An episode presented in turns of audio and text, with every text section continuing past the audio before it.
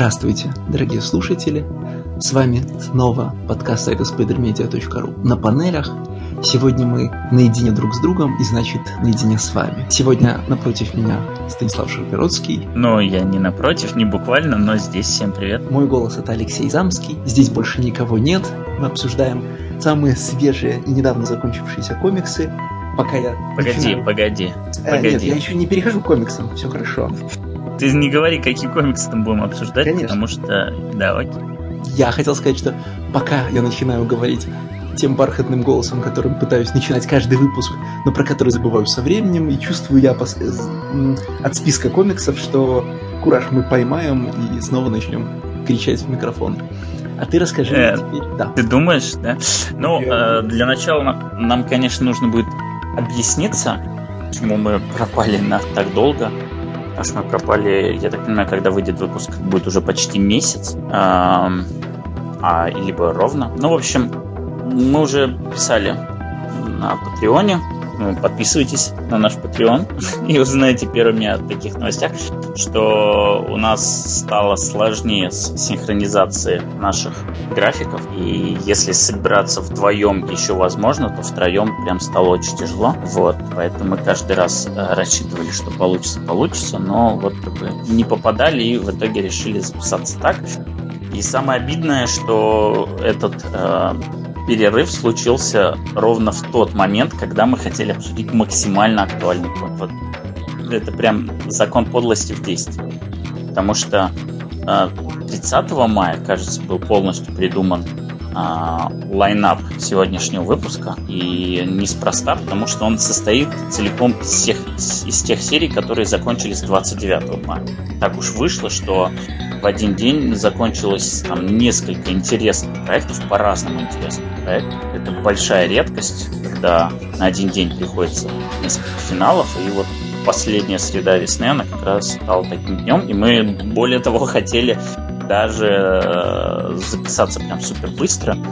И уже на следующую неделю, то есть первую неделю июня, во всем поведать, чтобы это было прям вот буквально с плиты только. Свежая максимальная дискуссия была. Но получилось как получилось. Приходим мы через месяц. Но учитывая, что мы, в принципе, обсуждаем серии, которые три года назад закончились, и два, я думаю, это все равно для нашего подкаста э, супер актуальная будет подборка. Ну и будем честными, за прошедший месяц не то чтобы русский интернет переполнился э, хот-тейками и, лонгри, и лонгридами на тему актуальных закончившихся серий. Ну, по крайней мере, три серии, они, мягко говоря, не протухли. Одна еще я могу представить, просто потому что, ну, ее обсуждали еще и по ходу, и, ну, и, и новой быть не могло статусу серии изначальный формат обязывает. Вот. А остальное, оно как-то вот прошло либо в тени, либо вообще не освещен. Например, вот первый комикс, который ты сейчас, наверное, представишь, он, мне кажется, вообще в русском комикс-среде как-то прям был оставлен на задворках. В принципе, понятно почему, но ладно, я уже забегаю вперед. Давай, Алекс, тебе слова. И тут я заволновался, правильно ли я понимаю, какой комикс у нас первый. Uh, да, значит, эта серия Это серия э, Росомаха «Долгая ночь», Wolverine The Long Night, которую написал все еще продающийся как человек с телевидения, пришедший в комиксы, хотя, в общем, он уже давно обосновался у нас здесь, Бенджамин Перси, а рисовал Марсио Такара.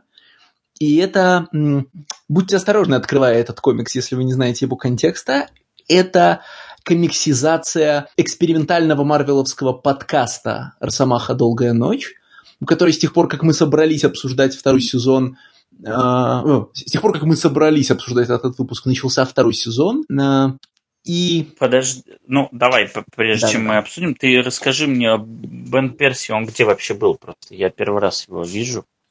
Удивлен, что ты сказал, что он давно уже в комикс. А я тебе сейчас скажу два слова, и ты не удивишься, почему я знаю про Бена Перси. Потому что Бен Перси в последние несколько лет пишет «Зеленую стрелу». А, окей. Хорошо. То есть это тот причудливый уголок комикс э, вселенной Большой Двойки, да, значит, на, на котором... О котором не принято говорить в приличном возрасте, да? да Ой, в, в приличном обществе. Да, да, да. Ну, Бен Перси же изначально был среди тех авторов, которых мы еще в прежних итерациях подкаста, значит, с увлечением ругали, которые были такие, значит, засланные. Ну, в смысле, вот пришли какие-то люди из, из, из телевидения, которые сейчас будут писать наши комиксы и не умеют толком не, значит, нормально писать sequential прозу, и вообще неизвестно, что они здесь делают. При этом получалось так, что э, на самом деле... Получалось так, что на самом деле Перси просто случайно попался во всей этой компании, когда э, Бен Экер и Бен Блэкер, э, сценаристы Supernatural, приходили, э, когда... Черт, как зовут этого сценариста, которого мы периодически ругаем? Тоже ведь с телевидения пришел. Макс Лэндис? Не, ну, Макс Лэндис это... Макс Лэндис все-таки ниоткуда не пришел. Ну, в смысле, Макс Лэндис пришел, потому что у него богатый папа, да? Макс Лэндис не сценарист сам по себе, по большому счету. Э, Тот, который писал про Шикут Флай? Да, и этот тоже. Но, по-моему, же кто-то из телека писал X-менов, например. Ну, впрочем, это не важно. Э, на самом же деле Бен Перси, в общем-то, э, в первую очередь романист, просто что видимо, сейчас нельзя быть романистом, не пытаясь одновременно зарабатывать телесценариями. И пробился, ну, и он пробился в DC через какие-то, значит, инвентарные эти самые, инвентарные комиксы про Бэтмена, потом работал же и, на, и для Марвела, и для этого самого, и для DC. Э, ну вот, соответственно, в DC он в первую очередь э, мне известен как автор, как автор «Зеленой стрелы» в момент, когда объявляли, что вот сейчас «Зеленая стрела» поворачивает в сторону э, реалистического ужаса. Мы это как-то на сайте обсуждали в каком-то формате, я не помню. В какой-то момент, э, ну, «Зеленая стрела» — это вообще, да, комикс вечно колеблющийся между двумя полюсами. Вот сейчас мы повернем в сторону супергероики, а нет, не сработало, опять поворачиваем в сторону комиксов Майкла, Майкла, Майка Грелла и опять делаем э, комикс э, реалистичным и если у нас не получается делать его криминальным хоррором, делаем его просто хоррором. Колебания эти, значит, вместе с линией партии происходят в среднем раз в, раз в год, раз в два года. Э, никаких особенных интересных вещей Бен Перси на «Зеленой стреле» не, стреле не сделал. Что он делал на Росомахе, я, честно говоря, вообще смутно представляю. Может быть, ты читал? Где? Когда? В каком Росомахе? На какой, на какой Росомахе что он делал, кроме того, что мы сегодня будем У него были какие-то комиксы про, про Росомаху. Вот все, что я тебе могу про это сказать.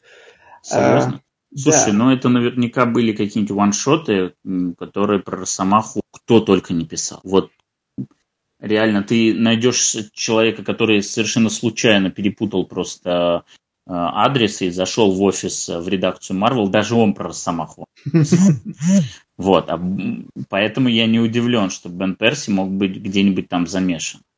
И я это все вел к тому, что вот, значит, тембр, а, а, тембр и тон, с которыми Перси писал про, как минимум, «Зеленую стрелу», я уже не знаю, что он там писал на, скажем, Тин Титанах, я вижу, что у него есть Тин Титановские обложки, а, но вот ровно тот микс из хоррора и провинциального криминального романа, который он э, писал и, может быть, до сих пор пишет на «Зеленой стреле», в последнее время не было здоровья вообще следить за всем этим, э, он и принес целиком в «Долгую ночь» Росомахи. И надо сказать, что в формате подкаста у него это получилось хорошо. Я тот редкий, а возможно на, рус- на русскоязычном пространстве и уникальный человек, который сходил и подкаст послушал. Конечно, я этого не стал бы делать, если бы у нас не было заявки э, в Patreon, о, господи, э, не было заявки в подкаст, но готовиться так готовится. Я прослушал этот 10-выпусковый подкаст. А, э, ты прям все 10 выпусков, да? Я, я, я да, прослушал конечно. два, и был, и, и честно, готов был бы прослушать больше, но что-то меня в тот момент отвлекло, и потом, ну, как обычно бывает, отвлекло и... надолго. И ты, наверное, тоже заметил, что э, драматургия подкаста сразу все объясняет в комиксе. Если ты начинаешь с комикса и думаешь, господи, что за чушь, почему это происходит в таком порядке, почему не, мы отвлекаемся вот ну, на это и на то? Только, э, подожди, по-моему, ну, я не знаю насчет драматургии, но насчет структуры того, как рассказывается этот комикс, становится очевидно все сразу же. По одной простой причине. Вот я специально э, интереса ради замерил и посмотрел, какое количество панелей в этом комиксе не сопровождается текстом, и за пять выпусков их то ли четыре, то ли пять, и три из них на одной странице. То есть вот читатели должны сразу понимать, что у каждой панели есть сопроводительный текст. По одной простой причине, что это не комикс. Это, вот, это буквально иллюстрации к подкасту. Все вот эти иллюстрации, они должны возникать в тот момент, когда ты слушаешь подкаст. Подкаст тоже, как бы у всех такое, я думаю, э, может возникнуть логичный вопрос, что это такое рассказ в виде подкаста. Ну, это обычный аудиоспектакль, то есть буквально есть огромное количество а, актеров, озвучивающих своих персонажей. Персонажей здесь, ну, не очень много, но пару дюжин наберется. Вот. И они, соответственно, отыгрывают свои роли, беседуют, и при этом есть еще обязательно какие-то сопроводительные звуки, бившегося стакана, еще что-то. В общем, в формате аудиоспектакля. Это не аудиокнига, потому что аудиокнига обычно от лица одного человека, а именно аудиоспектакль. Да, и тут Называет... надо оговориться, что у аудиоспектакля есть свои драматургические законы. А, во-первых, в том, как строится отдельный выпуск, а во-вторых, в том, какие вещи нужно делать в, ну, в, в аудиоспектакле, чтобы его было все еще интересно слушать. Вот точно так же, как э, если у тебя есть э, на странице комикса повторяющийся некий диалог или некие повторяющиеся действия, ты добавляешь в него развлекательные элементы, забегая вперед и не называя о чем идет речь. Если два персонажа просто разговаривают на странице, ну пусть они, значит, наливают сок в бокал, да, или там э, крутят в руках предметы, потому что страница должна быть, в странице должно сохраняться какой-то элемент действия. Да? А, точно так же в подкасте, а, собственно, да, бьется стакан, герой открывает окно, и в комнату врывается там а, шум леса и пение птиц. Герой использует, там, не знаю, вертит в руках фиджет-спиннер, потому что фиджет-спиннер дает характерный звук, и ты его, в, ну, ты его опознаешь. И происходят прочие такие вещи, которые предназначены разнообразить э, процесс того, как ты просто слушаешь разговоры людей. И при переходе к комиксу меня очень позабавило именно то, что все эти элементы нечувствительно были прямо перенесены в комикс. Вот, значит, если в радиоспектакле герои открывали окно, значит, и в комиксе они будут открывать окно, и, ты, и на это ушло там, знаешь, э, треть страницы уходит, да, на момент, где герой открывает окно. И это неинтересно, ну, за этим неинтересно смотреть, э, а в, подка... ну, а в подкасте понятно, зачем он это делал. Это, это интересно разнообразило звуковой ландшафт. Ну, здесь абсолютно э, вот эта раковая форма адаптации, которая не привносит даже намека на что-то новое. Это вот буквально у тебя есть, э, значит, пьеса, условно, и ты просто переносишь эту пьесу на комикс-страницу. Тем удивительнее, абсолютно, что чем абсолютно ближе к финалу, никак, ну, да. тем удивительнее, что чем ближе к финалу, тем большие куски они из этой пьесы выкинули. А, в комиксах, э, в комиксе не осталось расследования. Там есть с 6 по 10, соответственно, примерно эпизоды подкаста выстраивается довольно связанная линия того, как э, спецагенты переходят от улики к улике для того, чтобы добраться до Росомахи. В комиксе этого буквально нет. Они там вот в той части, в которой э, герои сопоставляют личности жертв, выходят на вероятного убийцу, ошибаются, выходят на настоящего убийцу. Понимаешь, какой кусок я рисую, да? Mm-hmm, да. Я Подкаст... просто для меня сейчас удивительно слышно то, что ты говоришь. Я был уверен, что слово в слово перенесли. Нет, первые два эпизода были они перенесены слово логич... в слово. В подкасте, да, они делают очень логичные вещи, которых в комиксе при этом нет. Э, вот зададимся простым вопросом. Э, как относится к сюжету девушка-бармен? Э, что мы видим в комиксе, да? Значит, э, она становится значит, она становится заложницей во время барной драки, когда люди хотят напасть на Росомаху. Скалли, ну, местная значит, версия Скалли, устанавливает в нее маячок.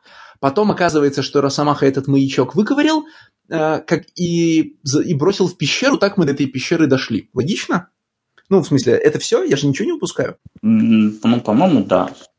А, ну вот, в подкасте мы постепенно раскрываем агентурную сеть Росомахи, э, которая работает над, над этими, над наркоторговцами, и она там появляется, ну, раз 15 в разных ситуациях, потому что она правая рука в Росомахе в его борьбе с наркоторговцами, а потом из нее выбивают, э, ну, выбивают агенты признания, где его искать, и таким образом его находят. Где это все в комиксе? Не, ну там эти детишки дикие постоянно э, используются. Да, детишки там, понятно, тоже фигурируют. Словом, я не занимался, я не составлял, знаешь, там, скажем, даже из интереса табличку, что в подкасте есть, а в комиксе, в комиксе не было, но я читал следующим порядком. Я прочитал два или три выпуска комикса, а, исподозревался весь, как это все сделано в подкасте, отправился, прослушал весь подкаст, а потом дочитал комикс. А, ну, перечитал первые части и дочитал последние. И разрыв логичности между комиксом и подкастом, он огромный начиная вот от вещей, которые я только что описывал, когда пропадают целые сюжетные куски, связанные с расследованием, да, и детектив превращается просто в слоняние главных героев от локации к локации, пока они не тыкаются на нужные знания. А есть вещи, в которых совсем непонятно, э, как, как один и тот же сценарист принимал одинаково, принимал разные решения в подкасте и комиксе. Вот когда главные герои в конце приходят к, к таксидермисту, у него на, на, на стене уже висит э, очучеленная, да, голова э, этого. Да. И ты не понимаешь, когда это произошло, э, как он это, ну, значит, как он это успел сделать, как он не, не тронулся умом, пока он это делал, вернее, он-то умом тронулся, вот он сидит и говорит, меня заставили, меня заставили, да, но чтобы, значит, сделать чучело головы брата, приколотить его к доске и повесить на стену, нужно сделать много довольно осмысленных движений. Э, а уже потом тронуться умом, наверное, где-то в процессе. В подкасте все головы, включая голову брата, лежат в одном и том же холодильнике. Никакого чучела из него еще не успели сделать, да? Злодей заставля... заставлял таксидермиста это сделать, но тот еще не успел.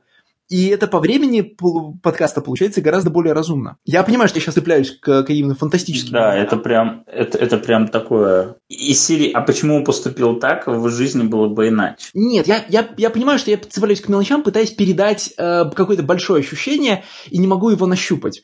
Э, моя мысль здесь в том, что э, аудиоспектакль оказался удивительно соразмерен материалу. Решения, которые в нем принимались, и на уровне сценария, и на уровне производства, понятны, если это не... Ну, может быть, менее понятно, если это твой первый аудиоспектакль в жизни, кроме советского там радио, но все они очень знакомы, да? Весь формат «Долгой ночи» пародирует э, крайм подкасты, которых стало в последние пять лет очень много после, там, после сворачивающего горы подкаста Serial, который вышел несколько лет назад. Ты, наверное, даже про него слышал. Слышал, но не слушал. Ну да, подкасты у нас вообще такая, я так понимаю, не очень распространенная сфера относительно США. И... Ну вот конкретно такие подкасты, да, все под подкастами обычно подразумевают беседы, вот как у нас сейчас с тобой. Да, да, да, да. подкаст. Фикшеновые подкасты. В случае с Лонгнайтом э, пародируются же, не пародируются, а заимствуются одновременно оба формата. Это, с одной стороны, аудиоспектакль, а с другой у него есть ряд элементов, которые э, используют современные true crime подкасты. Я выше говорил уже о том, что структура Long Night очень ну, очень четко соответствует тому, как структурируются подкасты, и она совсем не передана в комиксе. Э, вот, к примеру, да, в комикс попала сцена э, про культистов, которые выворачивают лампочки. Помнишь, есть такой момент? Угу. Да, конечно. И в подкасте все работает очень логично. Большинство True Crime и э, по, ну, большинство True Crime подкастов и подкастов вообще структурно выглядят следующим образом. Э, завязочка, ну, в смысле, затравка, э, потом начало, значит, э, начальные титры, э, потом, значит, один акт, перебивка на рекламу, второй акт. И вот, э, скажем, эпизод про выкрученные лампочки – это затравка, и он полностью оформлен как звонок в 911. То есть ты включаешь файл, ты слышишь «Алло, 911, там, у меня случилось то-то», слушаешь как бы запись, э, запись разговора с диспетчером 911, он заканчивается, и тебе говорят, там, Марвел представляет Росомаха «Долгая ночь». И дальше ты два акта следишь за, опять за приключениями разговорами агентов. И вот, этих, вот эти перебивки, они сделаны в большинстве, не перебивки, вот эти виньетки, они сделаны в, в начале большинства выпусков, и они не связаны с основным действием подкаста, но это вполне органично для выбранного формата. А в комиксе они даже не открывают выпуски, а встречаются посреди них. И все это звучит, э, выглядит гораздо более странно. Я думаю, Леша, здесь проблема того, что ты первым все-таки послушал подкаст. Я не говорю, что так не нужно делать, но это как, знаешь, кучу людей, мы, по-моему, об этом уже говорили, хвалят э, узника Скабана Куарона. Какое это хорошее кино. Вот про Гарри Поттера хорошее кино. При условии, что они больше... прочитали книжку, да? Не факт. Я думаю, что большинство из них как раз посмотрели фильм, и, в общем, им все нормально. Они не видят гигантские просто прыжки в логике, в отсутствии причинно-следственных связей, многих моментов, которые все в книге присутствуют. То есть ты читаешь книгу, ты видишь все эти моменты, ты понимаешь, как из точки А мы перешли к точку Б, пройдя про, перед этим точку С, Д и еще кучу других. А в фильме происходит прыжок, и наверняка для зрителей это определенное допущение, а для тебя это, ну, это возмущение, потому что, а как? Ведь, ведь для того, чтобы он пришел в точку Б, он предварительно должен был сделать то, то, то. Вот то же самое, что ты сейчас говоришь, что прежде чем они пришли э, к какому-то заключению, они до этого проделали определенные действия, процедуры, э, вот это расследование, и логично к этому пришли. И у тебя уже выстроилась вот эта логичная линия, и когда ты смотришь комикс и видишь, что две трети из этой линии вырезаются, у тебя возникают определенные и абсолютно разумные вопросы, а зачем, почему, и сейчас уже не так логично. Но при этом у меня, не послушавшего предварительный подкаст, этих вопросов не возникает. Да, есть действительно странные моменты, но я всегда мог найти им определенное объяснение. Поэтому у меня не было вот этого диссонанса, что вот здесь какой-то странный кусок пропущен, здесь какой-то странный кусок пропущен. Нет, я просто для себя абсолютно понял и принял условие, что это будет максимально разговорный комикс, потому что это подкаст, что мы всегда будем обо всем узнавать через рассказы каких-то людей, разных людей, потому что должны быть разные актеры отыграны. У нас всегда Росомаха будет где-то там, и он будет присутствовать в основном как описательный образ, и это хорошо работает, потому что он разговаривать начинает, по-моему, только там в пятом выпуске разговаривать сам не вот то, что кто-то передает, и тогда он мне сказал, сделай то-то, то-то. А вот чтобы он своим голосом говорил, это происходит только в пятом выпуске, и это хороший момент, то есть к этому ведется. А ты же понимаешь, почему это так происходит, нет? Ну, я думаю, что это осознанное решение. Да, но осознанное решение не на уровне сюжета.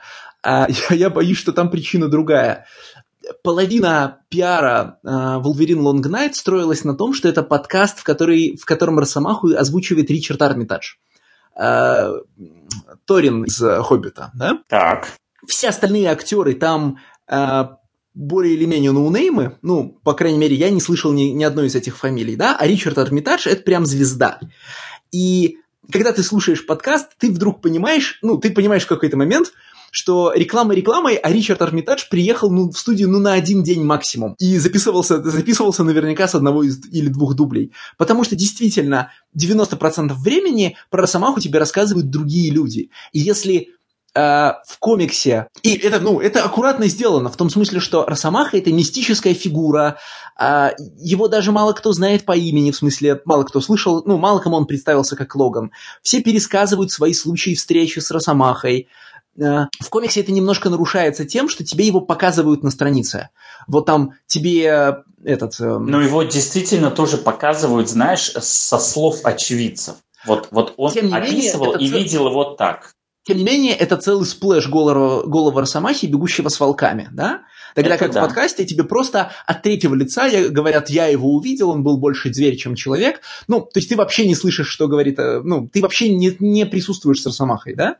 На этом же часть, строится часть трюка, потому что поскольку ты ничего не видишь, ты по-честному до очень позднего момента сомневаешься в том, что совершил Виндиго, а что совершил Росомаха, потому что э, ну, на картинке какие-нибудь, знаешь, удары там, э, удары адамантиевых когтей, в смысле следы от них, очевидно выглядят иначе, чем рваные раны от когтей. А поскольку в подкасте ты просто слышишь, как это обсуждают люди, ни разу Росомаху не видевшие, э, ты ну, веришь им на слово и действительно вместе с ними не знаешь, ну, не знаешь, в общем, кто виноват, что делать и здесь ли он был.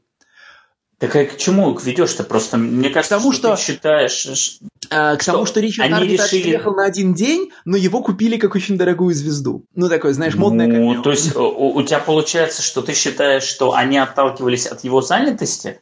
Я-то считаю, что это осознанное решение. Они хотели создать мистический образ вокруг персонажа, Действительно, в комиксах это не так работает, но в комиксах это не может иначе работать, потому что комикс-читатели знают, как выглядит Росомаха, что он любит бегать с волками, и что он любит иногда убегать в дикую природу, чтобы вот э, обуздать свой гнев и внутреннего зверя. Тут да, и это немножко ведь никакого... нарушает магию, согласись. В смысле... Я, я соглашусь, но при этом... Они другой все... человек. Я согласен, но при этом э, это все равно не типичный комикс про Росомаху, потому что типичный комикс про Росомаху, он там всегда что-то делает. Да? Есть, конечно, известные выпуски эм, типа, типа Марка Миллера, я не знаю, читал ты его или нет, он был сразу после Enemy of the State про то, как он был в, в лагере, концлагере.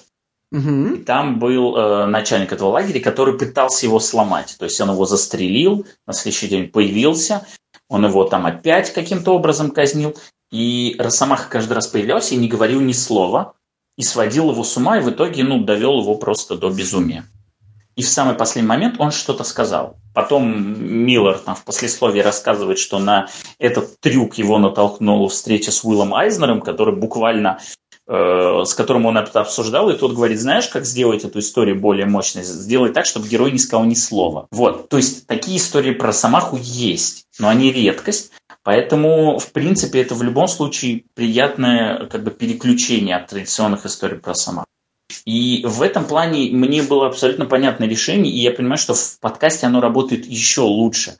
Потому что, да, Росомаха у нас всегда э, такая энигма мы его знаем только со слов, и он всегда находит, и он всегда остается подозреваемым. Вообще, в принципе, там вся история построена на том, что нам показывают кучу таких прям колоритных персонажей, там культист, потом этот любитель, э, богатый любитель по охоты, там этот бухгалтер, его брат, там еще что-то. И вот нам показывают кучу этих колоритных персонажей, которые вот у каждого вроде как есть э, там демоны внутри, у каждого есть возможность совершать все эти преступления, но при этом всегда есть росомаха, и учитывая, что там везде есть эти когти, ты как бы до последнего его подозреваешь. Ну, мне не кажется, что это отталкивалось от того, что их главная звезда могла прийти только на один день и записываться в течение трех часов.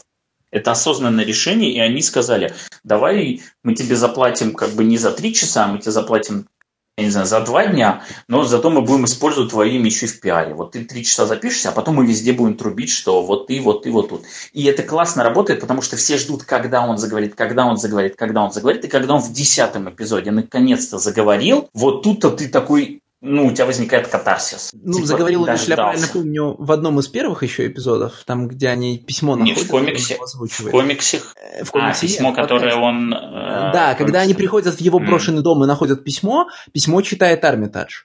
А, я как раз... Смотри, правильно, моя мысль была как раз обратная. Они сочинив подкаст, в сочинив замысел, в котором Росомаха таинственная фигура и не появляется, они при этом поняли, что это позволит им нанять очень дорогую звезду за сравнительно небольшие деньги, потому что им от них потребуется один студийный день, знаешь, не неделя, да? А, наверняка эти 10 выпусков а, писались очень долго. Я вообще не представляю себе, как это делается, а, ну, как, режисси- как режиссируется театр у микрофона, да, но это наверняка очень много работы очень много дублей. Э, а при этом можно позвать Ричарда Армитаджа на один день, поскольку он почти ни с кем не разговаривает в кадре, попросить его записать все его сцены потоком, возможно, не, возможно без присутствия всех остальных актеров, да, в удобный ему день, но при этом э, получить возможность на каждом углу трубить, ну, на каждом углу в масштабах, знаешь, подкастовой сцены, э, трубить о том, что у вас есть целый Ричард Армитадж играет Росомаху. И ты в каждом выпуске подкаста в конце в титрах слышишь. Вот как только ты узнаешь о том, что выпуск закончился, потому что драматический голос говорит там э, Росомаха из Ричард Армитадж, там агент такой-то из такой-то и так далее. Но самого Росомаху ты слышишь исчезающе мало времени. В этом, не, ну, это небольшая претензия, да, это некоторый комизм того, как они это произвели. Как, знаешь, как в в трейлере фильма показывают э, две минуты Сэмюэла Л. Джексона и минуту взрывающийся вертолет, и это на самом деле все время, на которое купили и Сэмюэла Л. Джексона, и взрывающийся вертолет. Остальные два часа ты смотришь на каких-то других людей, сидящих в комнате. Ну, это как было в первой «Годзилле», когда в трейлерах везде показывали Хайзенберга, вот, э, как актер это Брайана Крэнстона. Брайана Крэнстона. А потом оказывается, что его на 20-й минуте убивают, и он вообще никакой просто роли особо не играет. И все такие, что? И на это я пришел. А, а, а что дальше это будет происходить и зачем? Ну, понимаю. Но мне, мне абсолютно нравится это решение. А, я его понимаю, я его принимаю. И, в общем, и мне кажется, оно удачно. Оно, в принципе-то и в комиксах работает. Ну, как бы, насколько оно может работать. Да, вообще, непонятно на самом деле, зачем существует этот комикс. Это очень странная вообще история.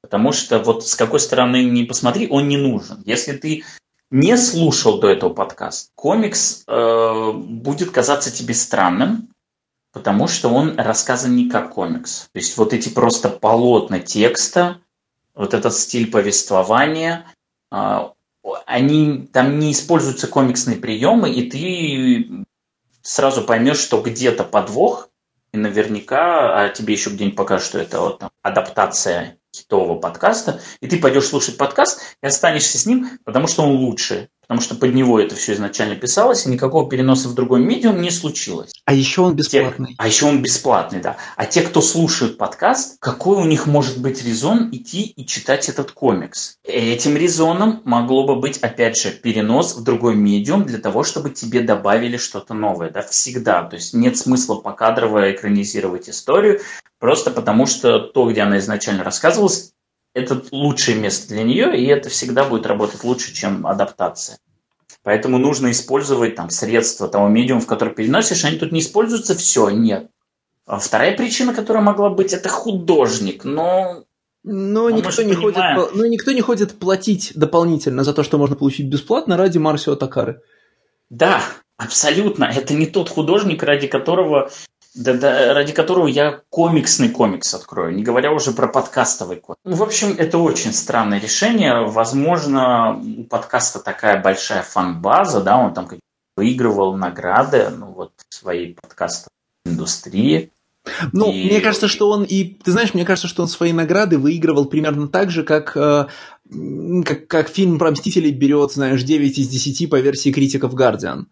Здесь... Э, медиамашина, которая стоит за подкастом, гораздо грандиознее, чем, ну, чем вес самого подкаста. Потому что, ну, не может быть. Это, знаешь, это аудиоспектакль про Росомаху. Значит, Марвел комиксы представляют, и вот это все. Мне кажется, что это сильно влияет и на его скачиваемость, и на внимание к нему любых критиков. Это да, но при этом он все-таки не с халтурой сделан. Он сделан нормально. Он да, сделан на удивле... вполне на старательно. Удивление, на удивление он сделан, он э, хорош как со, собственный аудиоспектакль. То бишь, если бы за ним не стояла огромная марвеловская машина, я бы вообще сказал, там, ну, случайно или специально его найдя, ух ты, как хорошо все придумано. Выбраны органичные средства, э, нигде, не, ну, как сказать, э, все элементы работают на единое целое, и все сделаны ради подкаста. Я вначале уже про это говорил, там, про звук фиджет-спиннера условно. И точно так же, да, у сектантов есть радиостанция. Почему? Потому что ты в подкасте можешь ждать их радиопередачи, и это звучит круто. Там агенты используют чипы, которые устраивают, ну, не, не там условно камеры наблюдения, а чипы, потому что можно прямо дать прослушку, вот, значит, прямо в выпуске, и это тоже будет звучать круто. Единственное, чего нет в подкасте, я этому очень удивлен, э, есть момент, где Росомаха делает сникт, и на пленке его нету. Вот там в точности э, озвучен, в смысле разыгран по ролям эпизод, по-моему, из четвертого выпуска в версии комикса э, ладно, парень, ты хотел когти, ты их получил. И в комиксе это же последний кадр выпуска, и он, значит, делает сникт. И тут ты, значит, садишься за подкаст, где, безусловно, звук, и ты понимаешь, что вот в самый важный момент, ну, наверняка должен быть сникт, ради него, в общем, все происходит. И сникта нету, и это очень удивительно. То есть там вообще никакого звука нет? Или да, что? там нет никакого звука. Ну, то есть нету звуков вылезающих лезвий? Ну, нету. Ну, хотя это, ну, ты понимаешь, да, это... А... Не, я понимаю, что он во всех, не во такой... Во всех комиксах а... есть три великих звука, да? Сникт, твип и бамф, да? И вот его нету. Два из них иксовских, отмечу. Ну, конечно. Ну, потому что Крис Клэрмонт великий человек в этих делах. Понятно. А, ну, что можно сказать? Можно сказать, что у подкаста будет сиквел, то есть второй сезон. Он уже выходит. Там уже да, он уже вышел, вышел эпизод, теперь уже подкаст стал платным. То есть я так понимаю, что, по первый эпизод еще бесплатный, но остальное уже за денежку. Единственное, что-то я не очень понял, почему они опять решили в Луизиану вернуться, при том, что, очевидно, в конце первого сезона он сказал, что он поплывет в Японию. А тут вдруг он, видимо, там как-то будет объяснено, что он решил свернуть и узнать, что же случилось с его а, угу, возлюбленной. Да, но при этом я, кстати, еще отмечу, что при всей вот этой вот изолированности истории она неплохо интегрирована в иксовский лор. То есть тут вам и Weapon X, тут вам и Виндиго. Это всего два элемента, но они... Не, они еще и Сентинели. Какие Сентинели? Г- главные а, ну, герои, то, оба это... агента. Это же новая модель Сентинелей. Ну, это как часть программы Weapon X. Но, ну да, но все равно. Они, они скорее не Sentinel, а эти Life Model Decoy. Э, ну, используют, я, я сейчас могу путать, но либо в подкасте, либо в комиксе используется слово Sentinel. Да? Ну, возможно. Да, может быть, это только в подкасте. Росомаха, когда встречает агентов, он принюхивается и говорит, вы, значит, это новая модель Сентинелей. Сентинели. Я помню стражи, в стражи, конечно. Э, X-Men uh, The Animated Series в озвучке то ли СТС, то ли РНТВ, ну какой-то русской озвучки была вот эта вот Night of the Sentinel, самый известный первый эпизод, и там было что-то типа Ночь Сентинелей. Прекрасно. Прекрасно. Вообще, я так понимаю, что Марвел не собирается останавливаться на одном подкасте, и Бенджамин Перси в интервью говорил про... Ну, что, что значит, если у, у этого подкаста будет успех, говорил он в начале, по всего производственного цикла, э, то у нас получится, значит, Marvel Podcast Universe. От, это, в этой перспективе огорчительно только то, что это опять будет э, грима грити реалистичная вселенная. То есть, так же, как и там, скажем, Marvel Netflix – Отставание комиксов опять поворачивает не в сторону увлекательного, а в сторону мрачного и хмурого. Э, ну, посмотрим. Не знаю, я не то чтобы буду с огромным интересом за этим следить. Вот, я думаю, что второй сезон я послушаю. Читать я его уже не буду, я послушаю. Мне ну, просто интересно, как они будут второй него, раз. Ты собираешься за него платить? А, а он платный. Нет, ну, по, если я правильно понимаю... Да-да-да, ты прав.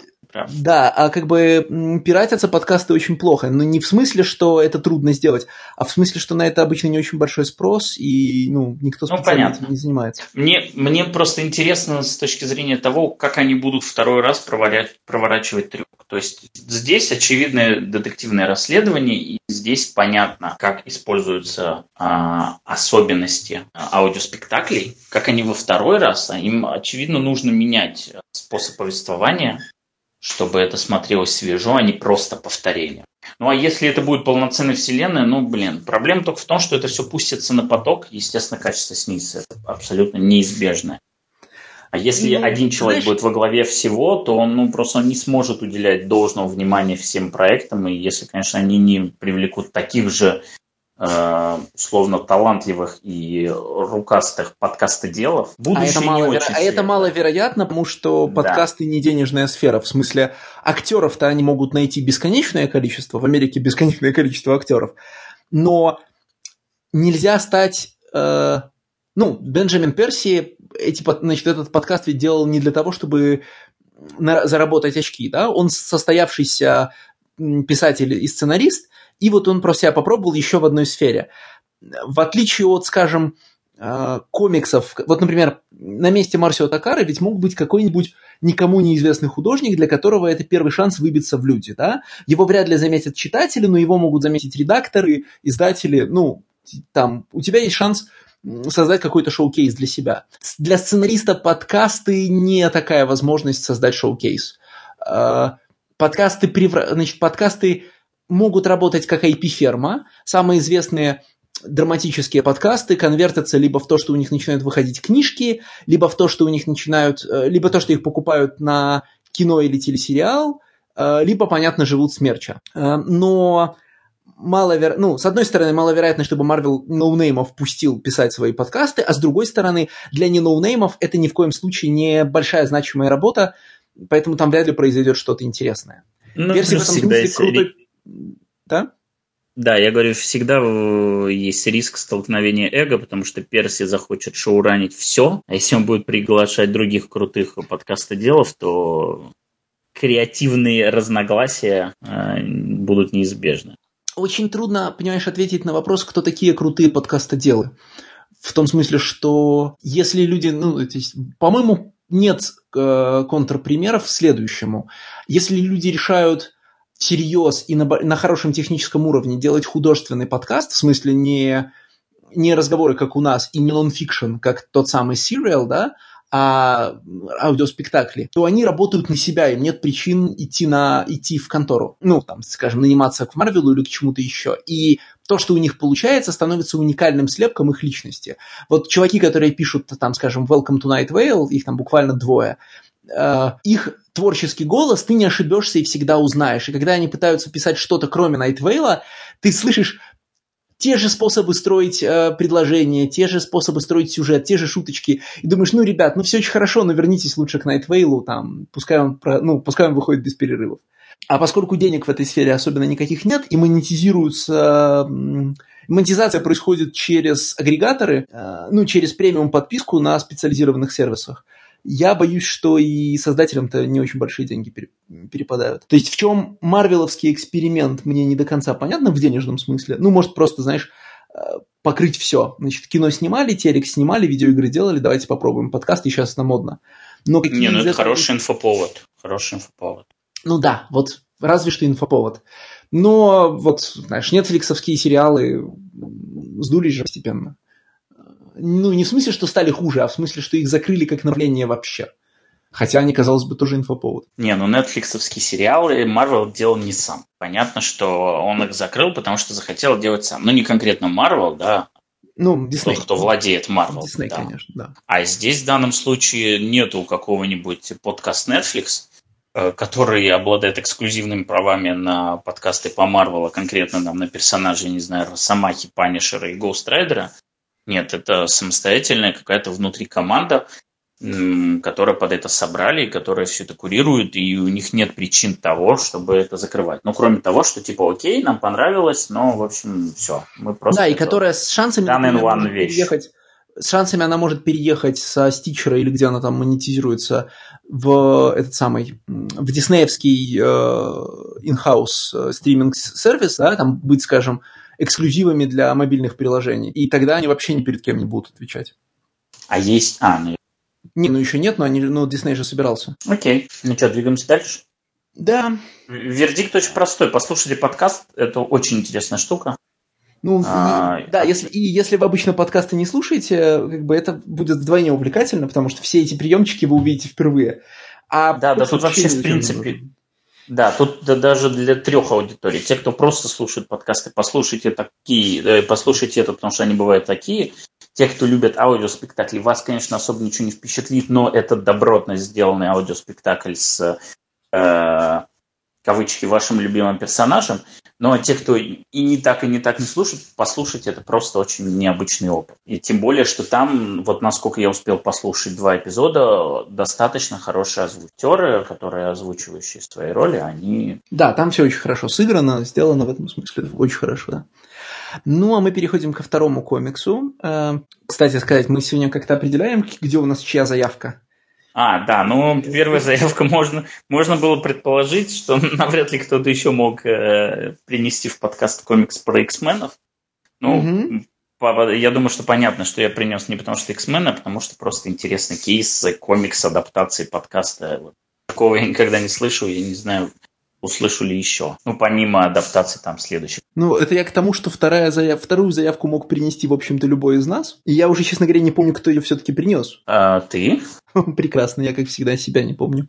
Ты? А, да, вторая заявка это, значит, это имейджевская серия. Прежде чем мы она как не знает, имейджевская. Каждый, как не имейджевская? Давайте начнем с того, что она не имейджевская, а бумовская. О, точно, да. Несмотря на то, что она взрослая, она бумовская. В общем, да, и это наша а, такая передышка и переправа не, подожди, перед тем, как мы нырнем стоп, в супергероику. Стоп, стоп. Давай, давай, нет, не ругать. Есть издательство Boombox, импринт Бума.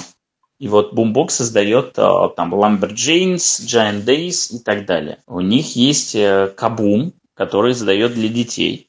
А Boom Studios это вот никаких сносок, несмотря на то, что серия взрослая. Boom Studios это то, что издает комиксы для, для тех же, кто, для кого издает комиксы Image там, или Dark Horse. И это с точностью, ну, типа, стопроцентная имиджевская серия, по моим, по моим ощущениям. Знаешь, э, Dark Horse бы ее, наверное, не издал.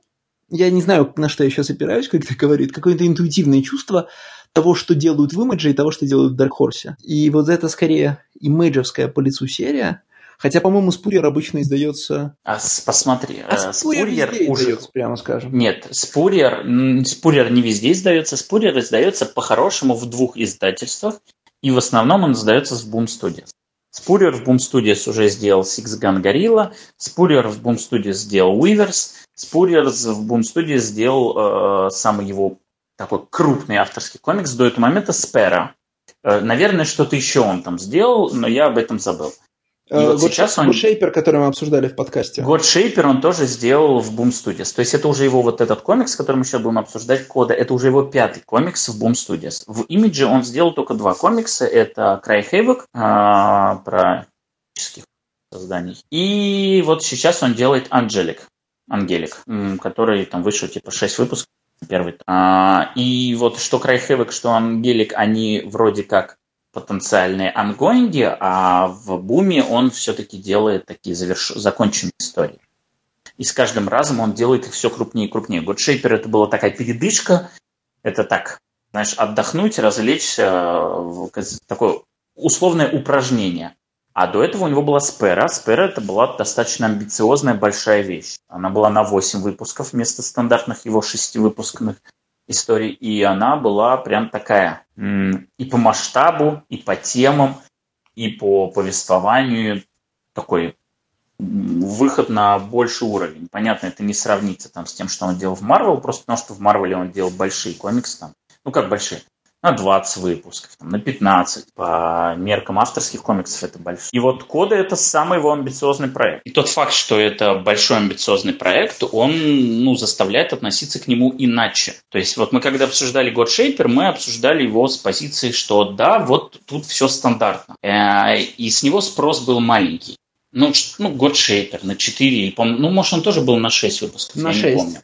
Но ну, мы на тогда, 6. Это, мы тогда говорили о том, что у, вы тогда говорили о том, что у Спурьера есть стандартный способ делать мини-серию э, с определенной совершенно структурой сюжета, которая, очень, которая характерно узнается каждый раз. Вот вначале он делает вот это для, вот такие-такие приемы для ворлдбилдинга, там придумывает словечки, показывает бытовые ситуации, потом происходит вот такой сюжет, вот в, там, в пятом выпуске ты ждешь резкого поворота. Здесь, наверное, даже не об этом речь, потому что на самом деле вот все вот эти вот узнаваемые штуки, которые являются авторским почерком Спурьера, они есть и здесь. Вот прям я открыл комикс, и буквально после первого же выпуска можно было вот загнуть все пальцы. Вот этот комикс – это стопроцентный комикс Спурьера.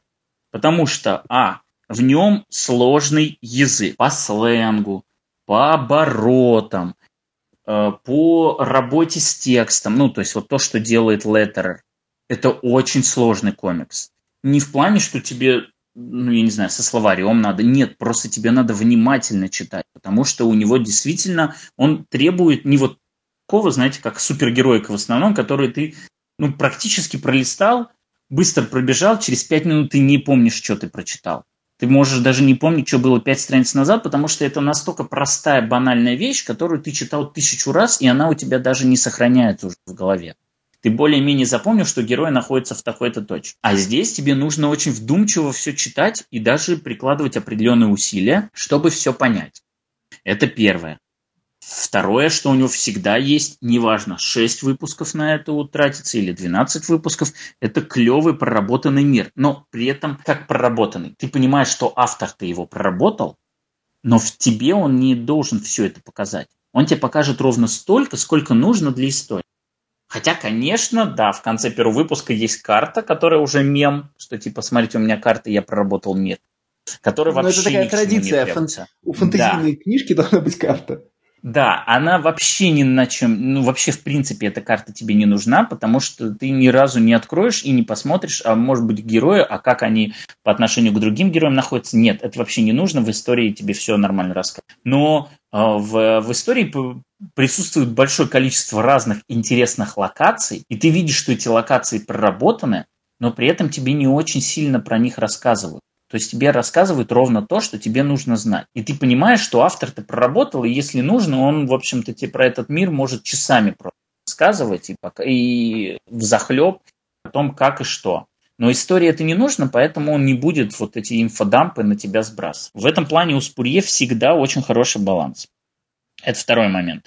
Третий момент, э, конечно, у Спурьер практически всегда хороший самобытный художник.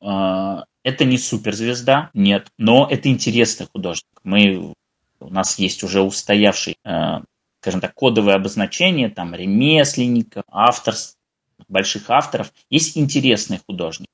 Это не те люди, за которыми ты, скорее всего, пойдешь в другую работу, но это те люди, которые смогут интересно проиллюстрировать интересного тебе сценариста. Это будет не просто э, такое вот ремесленничество, что просто сделать, что нет, они привнесут свое. И мне нравится очень небрежная линия в этом. Небрежная в том плане, что она разной толщины, где-то это очень толстая линия, где-то очень тонкая линия, но все это смотрится очень органично и отлично соответствует главному герою. Вот такая м, притворная, я бы сказал, небрежность, а, такая фейковая, она в этом комиксе в рисунке присутствует, и мне она очень нравится. В принципе, Спурьер всегда хороший коллаборатор.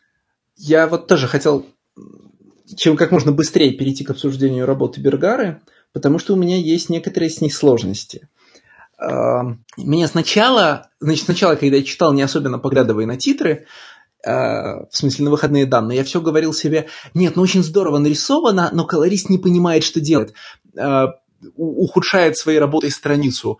А потом я вдруг обратил внимание, что вообще, ну, основную цветовую работу Бергара делает сам. Судя по тому, что есть, конечно, ну, там написано э, колорасисты Майкл Дойг, но я так понимаю, что это не означает, что Дойг все покрасил.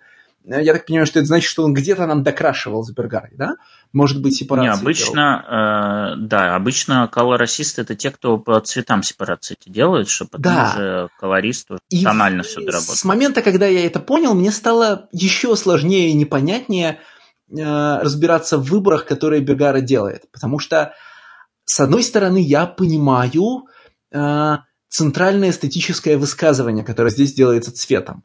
Э, если мир традиционного постапокалипсиса, а это ведь у нас такой фэнтезийный Mad Max, да? если мир традиционного постапокалипсиса обесцвечивается, потому что в нем э, реальность становится беднее, весь Mad Max там, скажем, желтый, э, ну, я имею в виду Mad Max «Дорога ярости», какой-нибудь другой подкаст будет, э, какой-нибудь другой постапокалипсис будет весь серый, да, э, там, ну, пожалуй, что чаще всего они желтые, ну, там, книга Илая тоже желтая, например.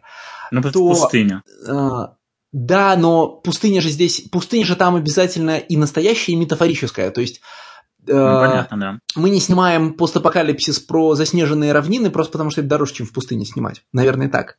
Так вот, а здесь постапокалипсис магический, поэтому э, в, мире, ну, в мире много ярких красок, потому что э, с момента, как мир утратил структуру и цивилизацию, он превратился в такой, значит, в, э, в хаос. Да, в, в общем, в кухонный комбайн, в который вылили, вылили набор школьной гуаши, да, все перемешивается со всем, э, все, значит, во всех направлениях разбегаются какие-то там змеящиеся нечеткие разноцветные линии, э, выбраны самые радикальные сочетания цветов, вот все эти анилиновые оттенки почти кислотные, да, но все это вместе – постоянно мешает мне следить за страницей. То есть э, для читателя ведь, наверное, страница не должна превращаться в хаос, по крайней мере, не всегда.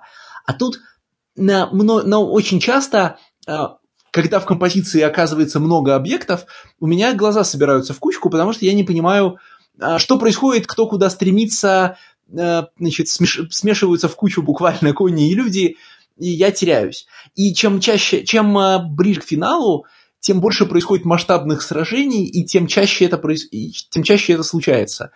Э, я сейчас не найду конкретные страницы 12 номера, но в в секвенсы 12 номера, где все взрывалось и страницу, страница резалась на треугольные панели, я, может, со второго или третьего раза просто понял, что происходит. А, мы, конечно, к подкасту читаем в спешке и там, ну, сил технических причин, да, и часто ты думаешь, ну, я ничего не понял, ну, наверное, здесь все связано, это просто я тороплюсь, там у меня кипят мозги, и это я не разобрался, но я и со второго раза не, не вдруг врубился, что здесь хотел сказать художник. И для меня кода это такой, знаешь, комикс-сенсорная перегрузка. Во-первых, огромное количество подвижных элементов, э, значит, вспышек, вспышек линий, зигзагов, змеящихся пространств, которые обретают структуру, когда мы оказываемся в каком-нибудь помещении, и тут же эта структура разрушается, если мы выбираемся наружу. Эм, часто даже ну, в первых выпусках там есть такие места, где, значит, даже нет э, четких границ панелей, настолько это все перетекает друг в друга в, значит, в волшебном ландшафте. Резкие такие контрасты цветов, которые оглушают своим количеством, и поверх всего этого еще густо намазанный спурьеровский текст, не тот, который диалоги, а тот, который бесконечные письма Хума. Который он а... не пишет. Твист, да, которого ни одного не, ни одно не написал. Нет, ну некоторые все-таки написал. Нет, ну это в самом конце, но а, практически нет, все. Там же еще в начале есть кусок, где это. Э, где дочка волшебника читает его дневник, и, судя по тексту, она читает конкретные строчки, которые мы до этого видели.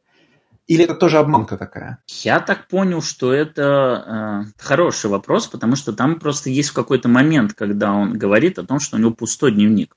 Он ничего туда не написал. Да, но она же читала дневник, в смысле, там же сцена строится на том, Ну, она дочка волшебника. Ну, да, логично.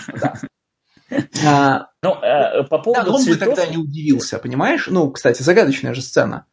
Ну, а, да, он ей говорит, ты не умеешь читать. Она говорит, я не умею читать. Потом она швыряет дневник, произносит несколько слов, которые мы видели на странице физически, и так мы понимаем, что она их все-таки прочла. А он после этого удивляется и говорит, так ты все-таки умеешь читать? Если бы его дневник в этот момент был пустой, он бы не удивился, да? Ну, вернее, как, он удивился бы тому, что, например, что она читает его мысли, но не тому, что она читает его дневник. Так может быть читать а, особенным образом. Э, дочка волшебника умеет по-волшебному читать, и он сначала не удивляется, потому что откуда она потом удивляется, что ну, вот я за это многие люди думаю, не любят фэнтези. В нем все возможно, я думаю, можно идти Нет, я думаю, я думаю, зная Спульера и его маниакальное внимание к деталям, я думаю, что здесь как раз объясняется вот тем самым, мы быстро читали к подкасту и какой-то момент упустили. Вот э, я скорее на это спешу, чем на то, что Спурьер промахнулся и вот так вот э, заложал. Практически исключено. Это автор с маниакальным вниманием к деталям. Это, опять же, возвращаясь к его стилю. И мы про это еще вернемся. Цвета я согласен, но мне кажется, что это опять же тоже вот опять в ту же копилку спурьеровских комиксов. Потому что Godshapер, хоть и был более приглушен по цветам, он тоже был бустом красок. Спера, которая была типа тоже как бы таким постапокалипсисом, фэнтезийным миром, она тоже была очень яркая. Спурьеру вообще не очень нравится рассказывать какие-то тусклые истории. И У это совершенно и... справедливо, мы читаем комиксы. Да. Комиксы и... должны быть яркими. Э, возвращаясь к своему списку, у меня еще осталось два пункта в нем, потому что я пальцы загибал их было три, загнул, осталось еще два. А, высокая плотность событий.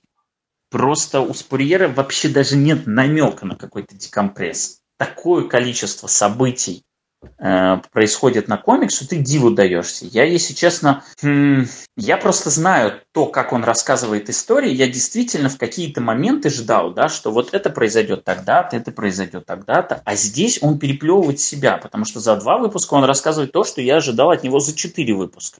При Но этом плотность... Это же, это же британская плотность. Спуйер же человек, э, Конечно. которому сломали и поставили на место руки в 2000 AD. И это очень узнается. Конечно. То есть э, это те самые выпуски в месяц, когда ты получаешь то, за что ты платил. Ты получаешь комикс, который ты не за 5 минут пролеснешь, а потом, ну, может быть, еще 5 минут поразглядываешь, если он красиво нарисован. Нет, ты с этим комиксом, с одним номером проведешь минут 20, и, в общем, э, это как бы полностью окупит все вложения в него. Ну, если тебе, конечно, нравится. То. И не только никакого декомпресса, но и э, никакой ориентации на трейд, ну, на чтение в трейдах, да? В каждом номере есть э, внутренняя структура. Да. Есть да, внутренний сюжет, он заканчивается на таком твистовом моменте, когда тебе хочется сразу взять следующий. Мы, слава богу, это можем сделать, а так надо было бы сидеть и целый месяц страдать и ждать.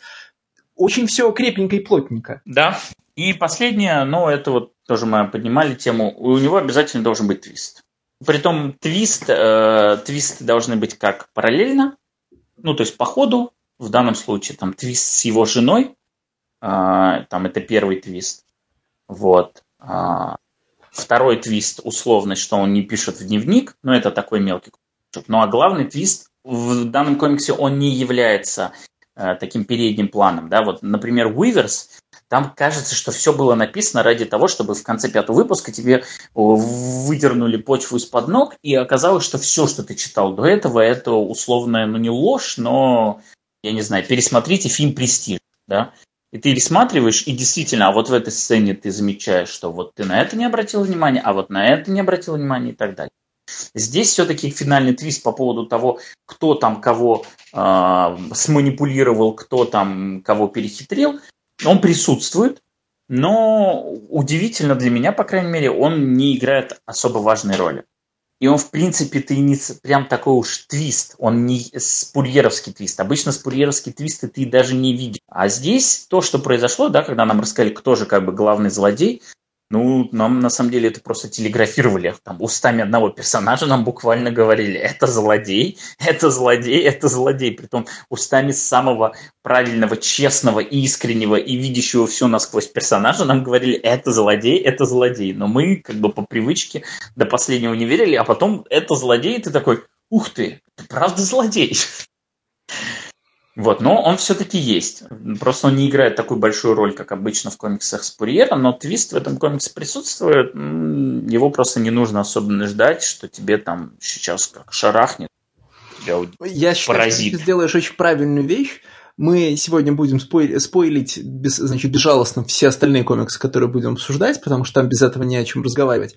А в данном случае я думаю, что там, поскольку это там, объективно лучший комикс сегодняшнего выпуска, я смело заявлю об этом уже сейчас, я бы сказал, что давай, наверное, вот, значит, ключевые твисты и оставим непроговоренными, потому что кода стоит того, чтобы к ней прийти и ее прочитать.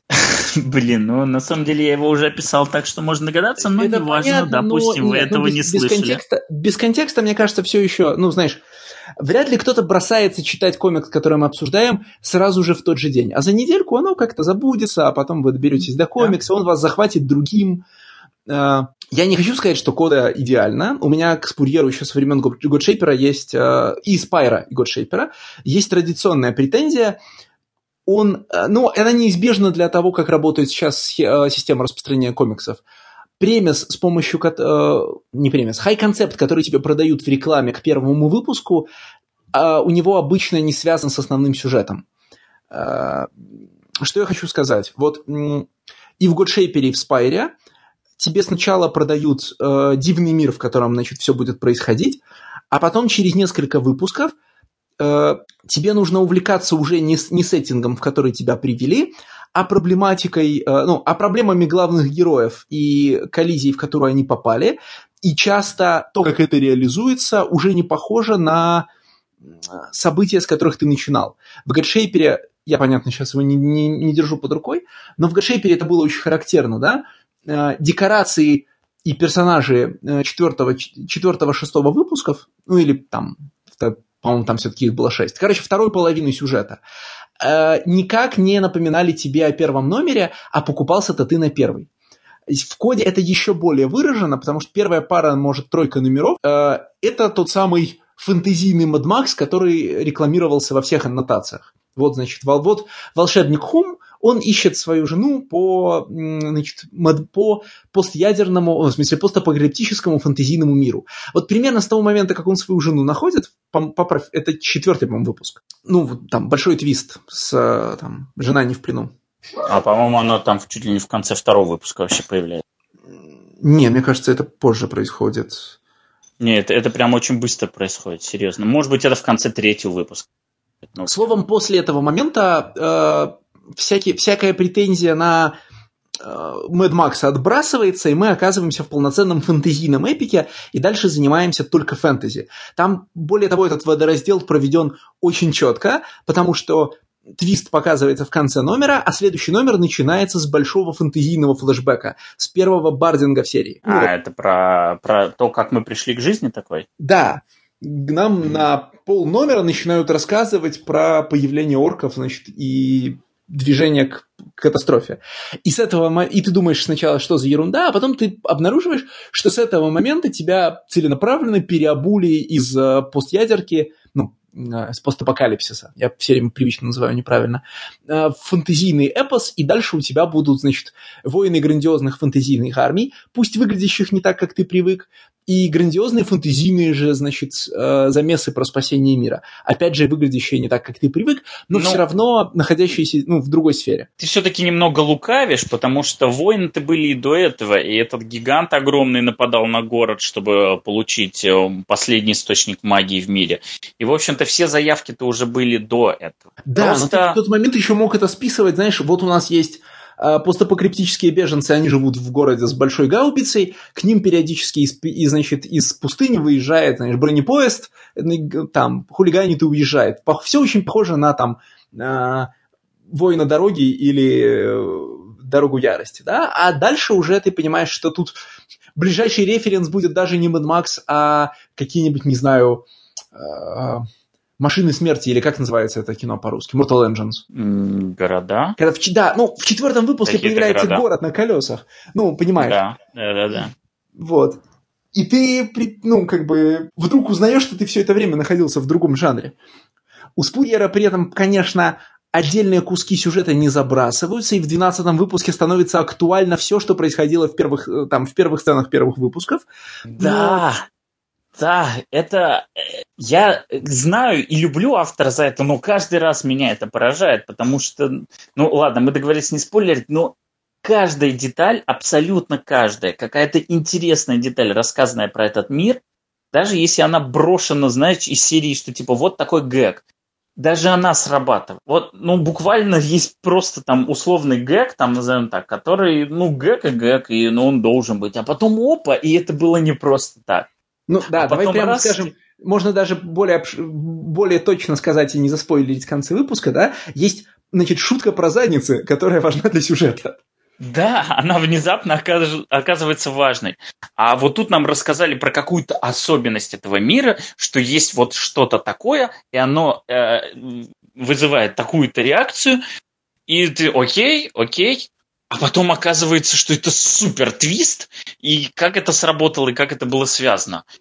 Ну, это потрясающе. Это вот те самые, это, это правильно развешенные ружья. Это не ружье, которое тебе прям на входе вешают, и типа посмотри, как оно сверкает, и какое оно большое, и вот как оно бабахнет.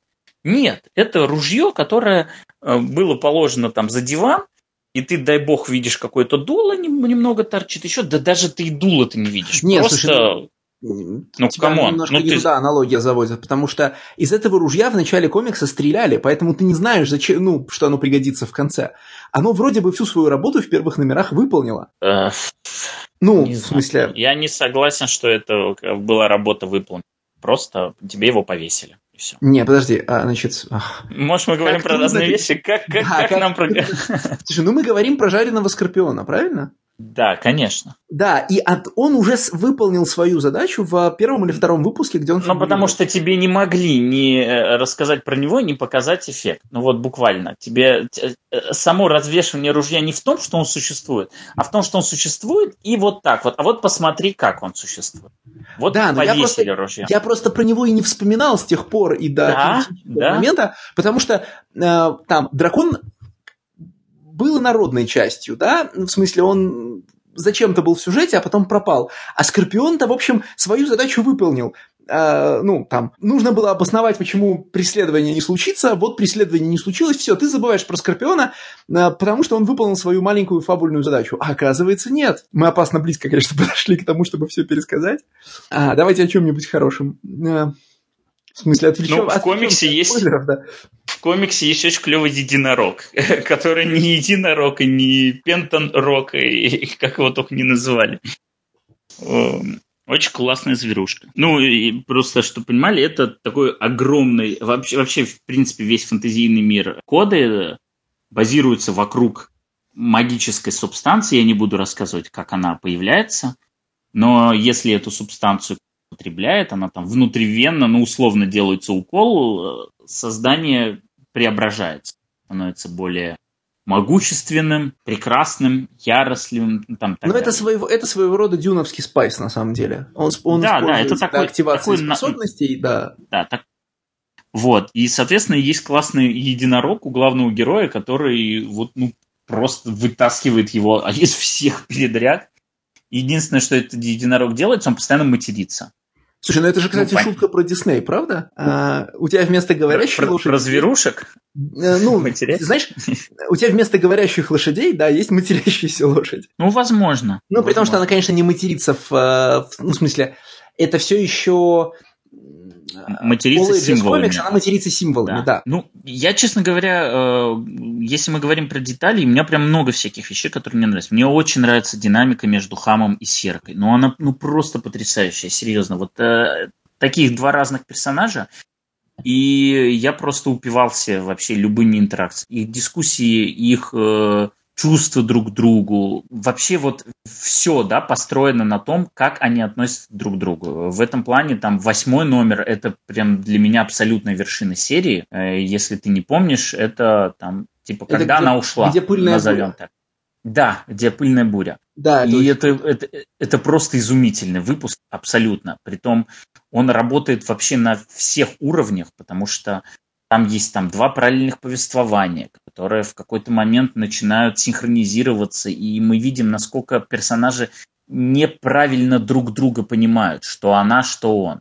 Но тем не менее, очень круто нарастает драматургия. И вот с этим потрясающим абсолютно эмоциональным финалом восьмой выпуск, это он, конечно, не работает как Done in One, просто причине, что к нему нужно, нужно знать всех этих персонажей. Но сам по себе он цельная, очень мощная единица.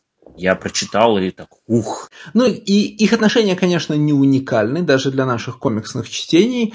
А, напрашиваются, да. скажем, аналогии с, а, ну, с мистером Мираклом и Большой Бардой, но это но на фоне того, как сейчас пишут отношения Миракла и Большой Барды, это гораздо более нюансированные отношения чем в большой двойке. Это я, конечно, не могу вот, понятно, да не, ассоциировать ну, тут... то, что мы здесь читаем с э, комиксом другого сегодняшнего автора. Э, а, ну понятно, да, другого да. сегодняшнего.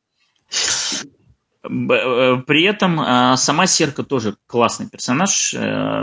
Ну, тут все очень просто. Если вы читали Глори, того же Киттинджа, очень пох. Прям с такими же условным управлением гнева, с такими же трансформациями, с такой же тонкой душевной конституции с такой же чуткостью. В общем, очень похожий. И мне местами даже было, ну вот знаешь, не то что стащил, но прям слишком много.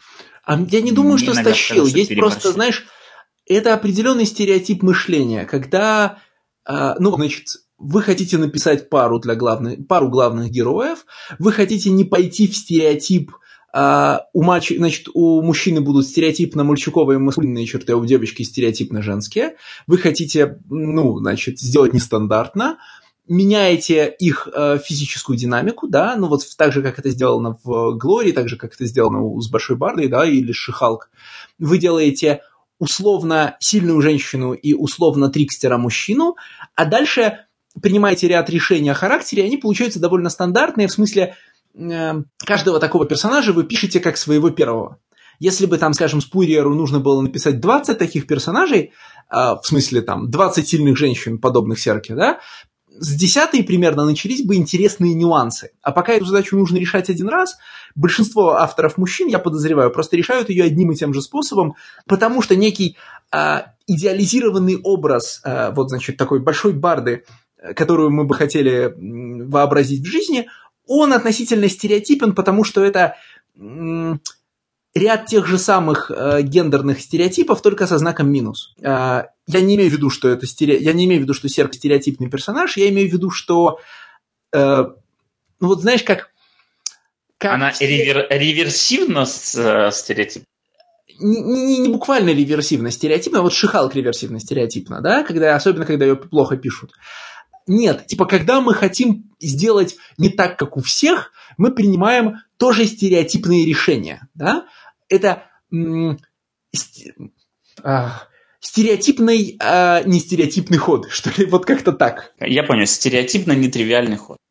Да, э, и они как бы тоже все друг на друга похожи. Вроде того, как есть известное правило про то, как, значит, все представители контркультуры одеваются одинаково, и этим, нейтрализу... Ну, и как бы этим нейтрализуют само понятие контркультурности, потому что твоя индивидуальность это, это выглядит так же, как еще 100 тысяч человек. Просто Глори в свое время это была, э, это была реверс, реверсивная Wonder Woman. Вот она отталкивалась от Wonder Woman и полностью переворачивала вообще все. Вот физиологию, и характер персонажа там и прочее. Это прям обратная сторона вам. И я бы не сказал, что она в этом плане была вот э, стереотипной, нетипичной. То есть она достаточно уникальна. Ну, я не скажу, что я прям кучу фэнтези читал или еще что-то.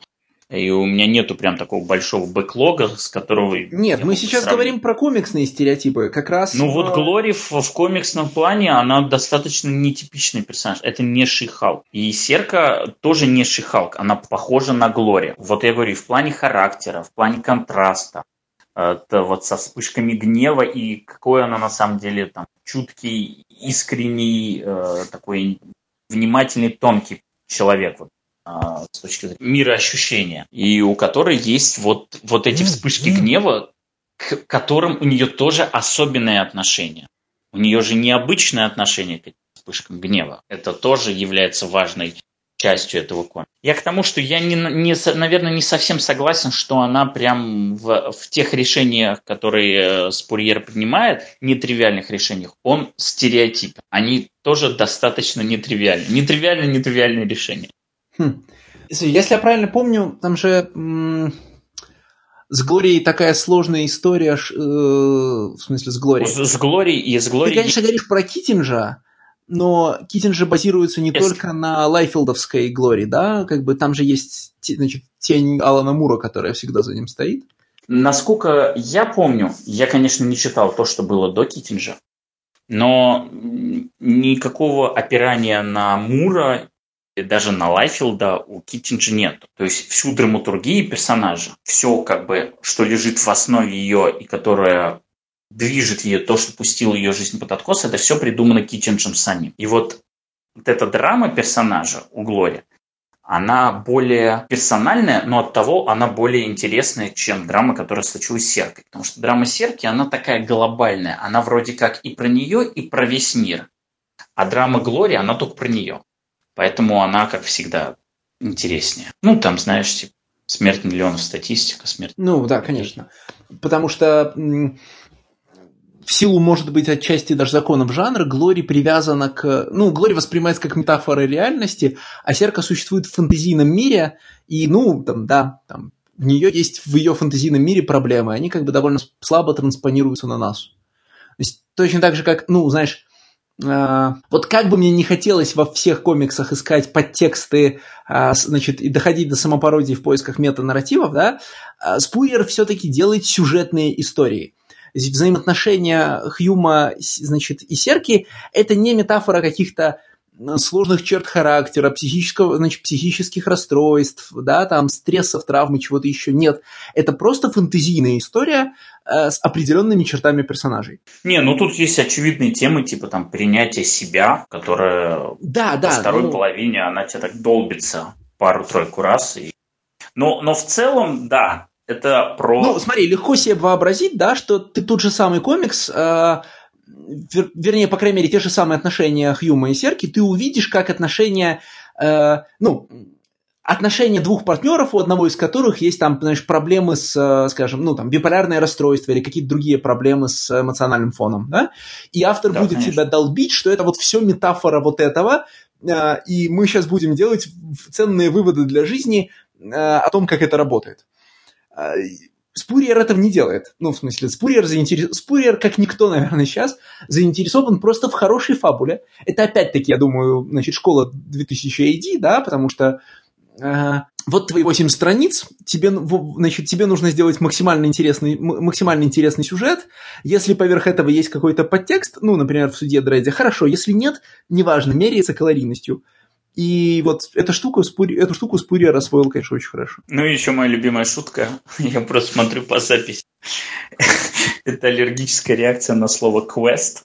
Да, да, да. Это прям, это прям шикарный running joke. Особенно, когда ты понимаешь, даже еще до того момента, как он с, просто с такой э, гримасой его произносит, ты понимаешь, что, в общем-то, он с самой первой страницы этого комикса находится в банальном квесте. Но он как угодно отрицает, но это просто параллелится с э, той самой темой принятия самого себя, да, то есть он отрицает многие вещи в себе, он отрицает многие вещи в ней, и он отрицает, что он находится в квесте. Но просто со, со случае с квестом это очень смешно отыгрывается каждый раз. Прям, типа, нет, только нет, только... Господи, я не могу поверить, что ты произнесла это вслух. Это просто шикарно. Ну что, ну, тут, кстати, тут, кстати, а. да, я хотел сказать, тут, да, кстати, да. есть э, вот не только в квесте, да, такое условленное глумление над э, законами жанра. Там в финале есть очень классный твист по поводу того, что было потом. Типа после там финального разрешения конфликта, что было потом. И там же опять есть эта врезка по поводу того, что стало с миром, как он развился там и прочее. Ну и потом там через страницу нам показывают, что на самом деле. Ну, я не хочу опять спойлерить, но просто очень кл- классная шутка была. Она как раз такой м- милый кивок в сторону остальных фэнтези, в которых вот обязательно должно быть, а потом там мир пришел к балансу, все стало хорошо. Ну, знаешь, мне кажется, что современная фэнтези, как и современная супергероика, а, уже не может не деконструировать свои элементы, потому что иначе она звучит самопародийно. А, вот это бесконечное, а, в случае с кодой, отрицание того, в каких жанровых условиях находится главный герой, и как деконструкция на уровне сюжета, вот в конце все стало хорошо, нет, не стало. Так и в процессе это квест, нет, не квест. Это уже почти необходимая часть жанра, э, переехатого, значит, «Игрой престолов», э, пережеванного тем, как, как мы даже если мы не прочитали 150 романов о спасении мира, как нас все равно тошнит от романов о фэнтезийном спасении мира.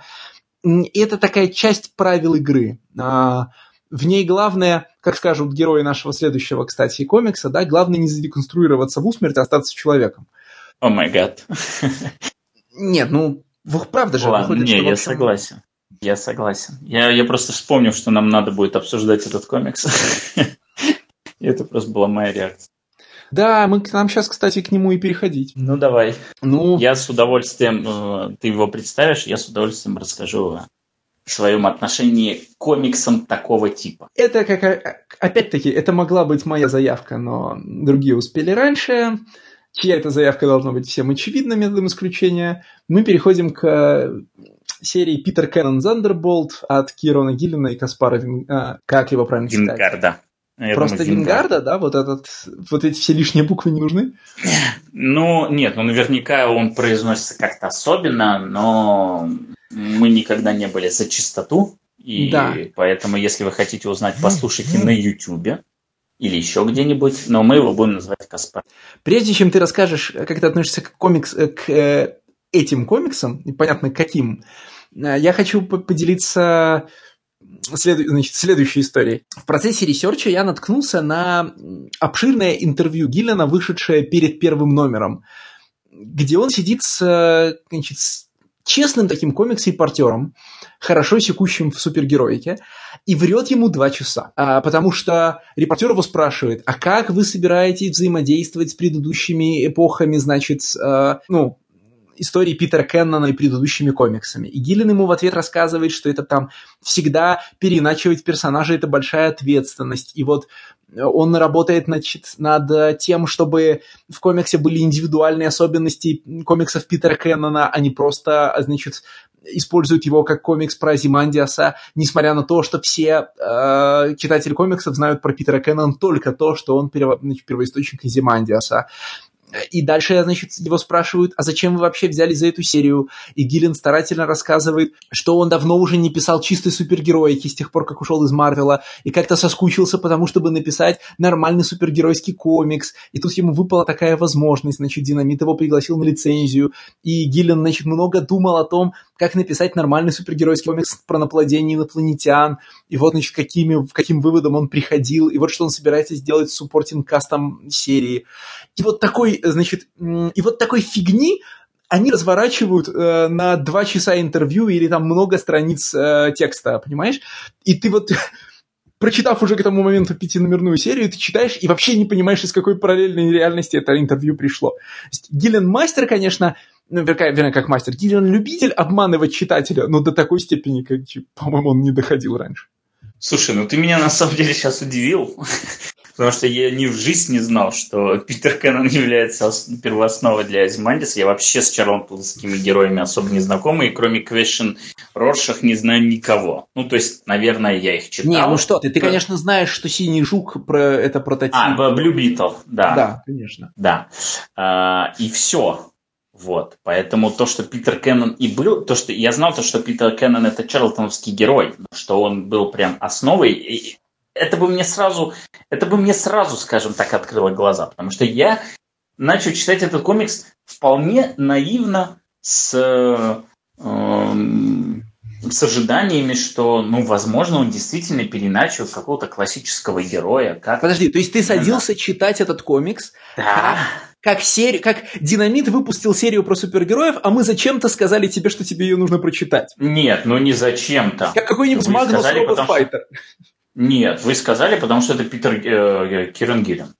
Ну, то есть для меня это достаточно. Гиллен – это тот сценарист, который, в принципе, может меня привлечь.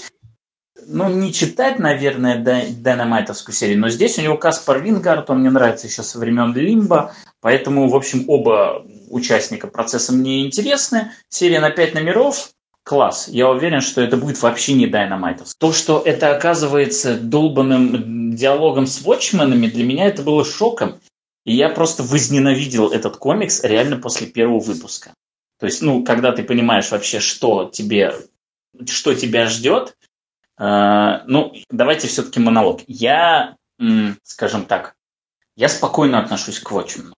У меня нету пиетета к нему. У меня нету вот этого восхваления, никакого э, алтаря у меня дома не стоит. Я отношусь к нему как э, к произведениям искусства из э, там, большинства галерей. Красиво, велико в истории, но дома не повешу. Вот комиксов про Watchmen'ов у меня дома нет, при том, что у меня там, я не знаю, несколько сотен книжек стоит на полках, но Watchmen'ов там нет. И я спокойно бы относился, если бы с ними не носились как с золотой курицей, потому что, ну, это просто невозможно. И дело даже не в том, как относятся там к Муру, как относятся к самому комиксу. Здесь я, в общем, разделяю мнение, не знаю, большинства, меньшинства.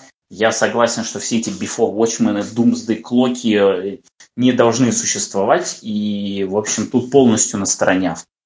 Но меня раздражает, что половина людей хочет сделать э, wannabe watchman, то есть сделать своих watchmanов, вычмени, вычменизировать свой жанр или еще что-то, а еще половина хочет вступить с ним в дискуссию. Ну, обычно все-таки вторая половина более талантливая, потому что сделать первое э, это как бы несложно, потому что обычно не совсем правильно понимается произведение, и, в общем, как бы такое делается поверхностная работа. А второе обычно это уже такие мастеровитые авторы, типа Моррисона с его же Пакс Американой, или вот Гиллина. Но, но для меня нету более отталкивающего проекта или вот концепта, чем это наши вотчмены, или это наш ответ вотчменам. Просто хуже этого ничего для меня не существует. Реально, это zero интерес сразу для меня. Вот мне говорят, эта серия на самом деле такие-то вотчмены. Все, спасибо, давайте следующую. Поэтому то, что она оказалась э, Гиллиновским ответом Watchman для меня было, конечно, неприятным. А, потому что, понимаешь, вот у Гиллин э, созрел, да, он созрел до того а, момента, когда он может э, вести диалог с а, такими монументальными авторами. Он сделал первый заход, может быть, я что-то упустил, может быть, что-то было раньше, но первый заход он сделал в комиксе 3, на имидже, который был ответом на 300 Миллера, где, в общем, он рассказывал уже о спартанцах и об оборотной стороне спартанцев. В общем, что не такие уж они были и замечательные, и без бельма в глазу. Вот. Но он и заявлял, собственно, что меня бесит комикс 300, меня бесит его однополярность. Вот я вам сейчас расскажу с другой стороны, но тоже про спартанцев. И он будет называться «Три». И, в общем, он вступает в такой-то диалог с Миллером. То Питер Кеннон Тандерболт, он, в общем-то, ни в каких анонсах я нигде не видел, что он скажет о том, что давно хотел сказать, что вы все неправильно относитесь к творчеству Алана Мура и к наследию Вотчманов, и что вы, в общем-то, зря ставите крест на всем и всем, я вам сейчас расскажу, как и почему. И вот я это сделаю в комиксе Питера Кеннон Тандерболт. Поэтому для меня это было неприятным сюрпризом. Я вот ждал, что ты от неприятного сюрприза еще куда-то свернешь, потому что у меня... Я сверну, я хотел бы... В смысле... Я, я хотел бы... Сейчас, я давайте... А, я, я просто не хотел... Нет, ты не перебиваешь монолог, я просто хотел в конце свернуть и сказать, что комикс оказался намного лучше, чем я подумал после первого выпуска, но подумал, что я сейчас все свои мысли и сразу и распределю. Поэтому остановился на неприятных ощущениях после первого. Да, тут же есть вот, э, видимо, я сейчас у тебя часть мысли ухвачу, потому что я тоже сначала очень огорчился, что это будет э, чистое формальное упражнение Гиллина про его любовь к Вочманам. Есть я не знаю, ты сталкивался, есть же очень известная лекция Кирана Гиллина про, про хранителей 2014 года в каком-то книжном магазине. Э, Нет, не видел. Э, она причем, судя по всему, не случайная, в том смысле, что э, на Блидин Куле Гиллин сделал примечание к Питеру Кеннону. Он обычно в своем блоге в Тумблере пишет после, через какое-то время после выхода каждого выпуска своих комиксов больших, он пишет э, подробные к ним примечания про внутреннюю работу. Ну, мы это обсуждали про Дай, когда было, что он пишет аннотации. Да, он сам к себе привыкли. пишет аннотации. И да, и показательно, что он пишет аннотации к Вигдиву и к Даю, но не пишет их к Уберу. Например, мы сразу понимаем, какое место в его жизни занимает серия Убер. Так вот, э, аннотации к Питеру Кеннону он написал для Bleeding Cool. Я так понимаю, что Bleeding Cool же принадлежит, по-моему, собственно, Динамиту, если я не ошибаюсь. Нет, Bleeding Cool принадлежит Аватару, а, но... Вот, да, оба а, хуже. Тут, да, тут, тут другое. Просто сам Гиллен и Рик Джонсон, по-моему, кореша. Ну, они там во в британской песочнице, это все, в общем, кореша. Ну, они там постоянно, он там фотки выкладывает, как он сидит в баре и пьет пиво с Гилленом. А. Ну, периодически, по-моему, у него прям буквально такие. Вот, вот мы тут с э, Гилленом, и он мне что-то там рассказал. Вот буквально.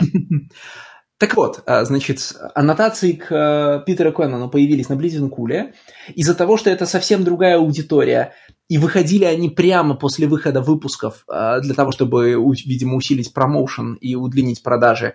Они гораздо менее информативные, в смысле, по большому, в большинстве своем, это шуточки или размышления на полях о, значит, судьбе Вочманов, а еще он, а еще он каждые два абзаца обязательно хвалит своих соавторов – там, мол, примечание к третьей странице – это там размышления про хранителей, примечание к четвертой странице – вот как здесь фантастически круто Мэри покрасила вот этот кадр, а смотрите, смотрите, какие здесь интересные решения в этих, в пузырях. Э, да, так вот. И практически каждому выпуску этих своих аннотаций он обязательно добавлял ссылку на ту самую лекцию 2014 года про приемы, на которых написаны Watchmen.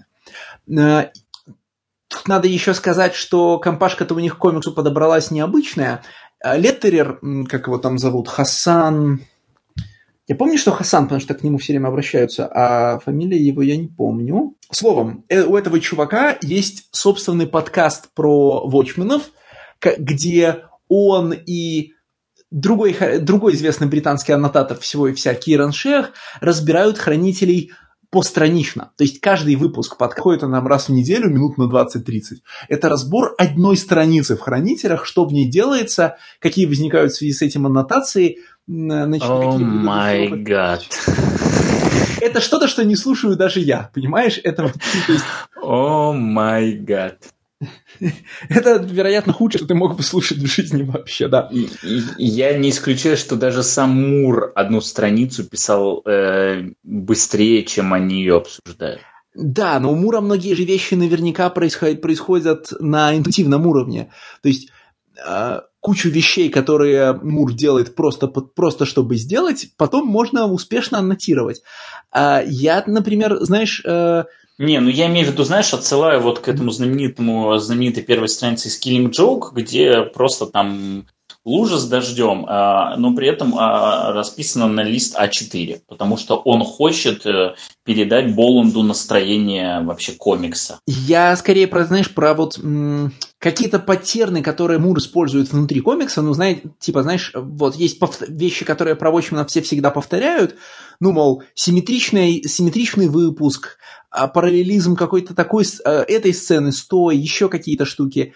А есть же еще очень много элементов внутри, на которые мы не всегда обращаем внимание. Вот, скажем, э, Гиллен говорит, что он сам давно этого не замечал, а когда заметил, типа, а как, с тех пор, как заметил, не может про это забыть. Все говорят, что вотчмены – это сетка 3 на 3, но ведь вотчмены начинаются с, значит, с нарушения этой сетки, потому что страница, э, которую я не могу иначе с тех пор, как вышел русский перевод, называть как страница с надписью «К полуночи вся агентура». Ты понимаешь, о какой я говорю, да? Да. А, вот там ведь внизу не три, а четыре кадра. Роршах, который входит в, в квартиру, ну, который спускается с балкона и входит в квартиру коменданта, изображено в четыре кадра, а не в три. И как бы такого рода мелких решений очевидно, Мур и Гиббонс приняли очень много, и каждый раз, когда ты перечитываешь, ты натыкаешься на какие-то новые, которые не замечал. А, да, куда это меня унесло? А, так вот, и унесло меня, значит, вот почему. Если бы этот комикс оказался полемикой с Аланом Муром или рассказом о том, как надо правильно родину, в смысле Вотчменов, любить, э, или э, деконструкцией деконструкции, как ей часто занимается Моррисон, в которой нам говорят, нет, ну, понятно, что хранители устроены так-то и так-то, и сломали комиксы так-то и так-то, а давайте теперь к чему-то вернемся. Вдруг оказывается, что Питер Кеннон Тандерболт – Э, это вообще, типа, это историческая лекция про совсем другие комиксы, которая э, адресована вообще не Муру, не читателям Вотчменов, а адресована людям, которые считают, что поняли через Вотчменов, значит, почем фунт лиха, и теперь будут деконструировать, значит, направо и налево. Э, так вот, значит, типа, мудрый Кирин Гиллен сейчас придет и расскажет вам, что вы на самом деле Вотчменов не поняли, потому что не, не те книжки в детстве читали. И на самом деле смотреть надо в другую сторону и понимать надо совсем другое. Вот это было для меня неожиданностью. Подожди, я... Э, может быть, я не так понял этот комикс, но по-моему, он все-таки про то, как Киран Гиллен тебе рассказывает, что вы неправильно поняли э, последствия комиксов Watchmenов и наследия что, в общем, комиксы-то не сломались, и э, надо просто их эволюционировать, да, нужно их развивать, продолжать. То на том, что сделал Мур, жизнь не закончилась. Он не поставил это, точку. Да, это правда. Но если, пере, если выжимать э, весь, всю серию Питер Кеннон Зандерболт в одно эссе на, на страничку А4, это эссе звучит примерно так. Конечно, после Watchmen'ов все научились делать комиксы по-другому. Уоррен Эллис открыл для себя, значит, кинематографич... ну, придумал кинематографичность, декомпресс и комиксы большого масштаба, в частности, Authority, да? А, значит, Марк Миллер осознал, что нужно делать комикс, что супергероев можно делать мрачными и жестокими, и начал, значит, лить кровищу ведрами. А, и получились там Ultimates. А, значит, Грант Моррисон – понял, что комиксы можно делать сложным эзотерическим смешением попкультурных отсылок, получились там в том числе Invisibles, да, а, и каждый из них. А, изображает определенный, определенный способ британских комиксистов э, переломать, ну, в смысле, научиться у Watchmen'ов и переломать американскую комикс-традицию таким-то способом. Но жестом вкусника выхватывает четвертую книжку, значит, э, Гиллен. Помимо всех этих людей, фамилии которых вы знаете, существуют комиксы Эдди Кэмпбелла, которые, которые Алану Муру хорошо известны, из которых Watchmen растут, из которых, судя по всему, Алан Мур взял э, идею написать огромную работу Найнгридом, потому что Эдди Кэмпбелловские комиксы про Алика написаны Найнгридом. Значит... Погоди, Алик был после Watchmen. Нет. Разве нет? Алик 90-х. Не, не, нет, подожди, Давай. вот, значит, э, сейчас. Да? Может быть, я ссылаюсь зря на Алика. И надо Я просто подумал, что, возможно, ты ссылаешься на ранние работы какие-то Эдди Кэмпбелла, потому что когда вот нам показывают вот этот черно-белый новый сеттинг, я все начал ломать голову, что это и как это, но потом понял, что ну все-таки это прям Эдди Кэмпбелловский рисунок. И, конечно же, это не может быть отсылкой к From Hell, э, из-за того, что это их совместная работа. Это отсылка к его э, личным работам, но и Алик, и Бахус, они, по-моему, вышли после Watchmen. Да, справедливо. Алик вышел после. А, ну, Бахус тем более, он вышел еще позже Алик. Нет, наоборот, Бахус вышел раньше. А, ну, а... они, по-моему, оба вышли. Бахус это 90-е, Алик это 2000-е. А, а, ну вот, тем более. Но... А, или, может быть, они так... А, нет, слушай, все на самом деле хитрее. Мы с тобой считаем не по тем изданиям. Значит, Алик, которого мы с тобой сейчас э, подсчитываем, это Алик, которого издали Eclipse комиксы. А, и вот Eclipse комиксы его начали издавать в 2000-е. А первые, значит, первые сборники Алика вышли в, вот, в 84 и 85 году. Первые две коллекции. А okay. сами комиксы еще раньше. Окей. Okay. Вот, и, значит, э, да, все правильно. Происходит следующее взаимоопыление. Э, значит, сначала Эдди Кэмпбелл делает свои автобиографические комиксы в 80-е годы, в которых, кстати, есть Алан Мур как персонаж, если я сейчас правильно помню. А, потом а, выходят хранители, оформленные в том же виде, потом Эдди Кэмпбелл а, вдохновляется работами Мура и начинает в начале 90-х в Тундре что-то такое издавать, потом Тундра закрывается, про что есть, соответственно, прекрасная шутка в, значит, в четвертом выпуске ну, про, значит, про то, что в 80-е комиксы в Британии продавать можно было можно, а в 90-е, значит, одна замерзшая тундра. Да-да-да, я понял. Я молчу просто, потому что я слышу твой диалог. Моя любимая шутка оттуда это про Нортхэмптон форте. Есть да, Холливуд да, форте, да, а есть Нортхэмптон форте. Да. Uh, вот, и, ну, как бы, говорим Кэмпбелл и Тундра, думаем From Hell и его закрытие, да, вот это вот все. Так вот, и, uh, значит, Гиллен выхватывает Джастом Фокусника четвертую книжку, говорит, на самом деле все это завязано на Эдди Кэмпбелла и его наингридовые э, автобиографические комиксы. Вы, этого, вы это знали? Не знали? Теперь заткнулись, слушая меня, да? И его аргумент строится на том, что в «Хранителях» присутствует британская комикс-культура и автобиографическая комикс-культура в том числе, в том смысле, что в «Хранителях» присутствует душа, а все кто начал делать мрачные деконструкцион, деконструкционные комиксы после «Хранителей», эту душу упустили. И если даже...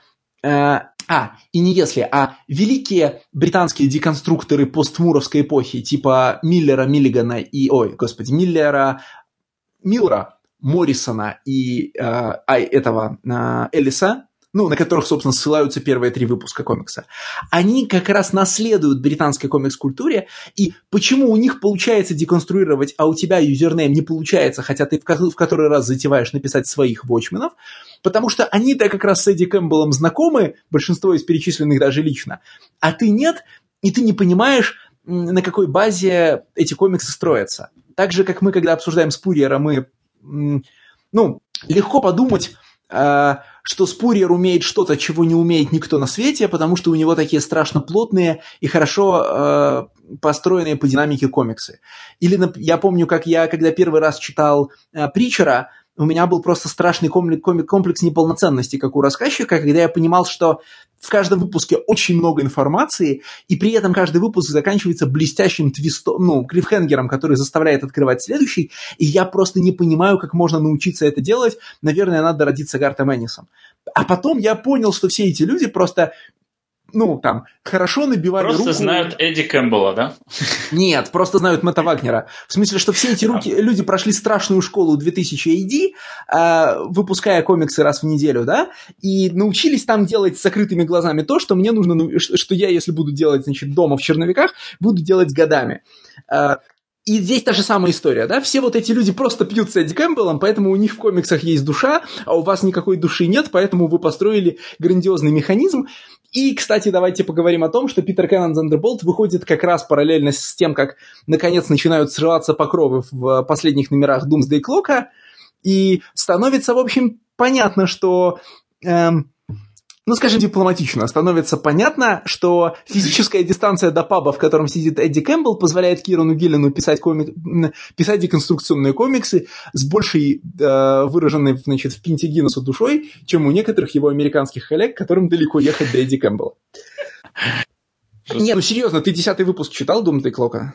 Это же просто бесчеловечно. Я, я, я и А, ты вообще не читаешь Doom Clock, а, правильно делаешь, да? Я не буду. Не, я свое отношение уже сказал, я и Before Watchmen не не, ну Before Watchmen, я понимаю, это... Я не знаю, некоторые люди как-то вот дистанцируются. Before Watchmen это постыдно, а Doomsday Clock есть ну, такое двоякое отношение. Ну, как сказать, знаешь, люди, ча- люди идут на любые сделки с совестью, если им что-то нравится. Ведь я же ведь тоже, ведь ты ведь, вот, ты же Before Watchmen же не читал совсем, правда? Потому что ты принципиальный. А я же в итоге один его том читал, потому что как же можно не прочитать целый том Дарвина Кука? Конечно. Да, не соблазнил даже он. Как бы я не любил Дарвина Кука, нет.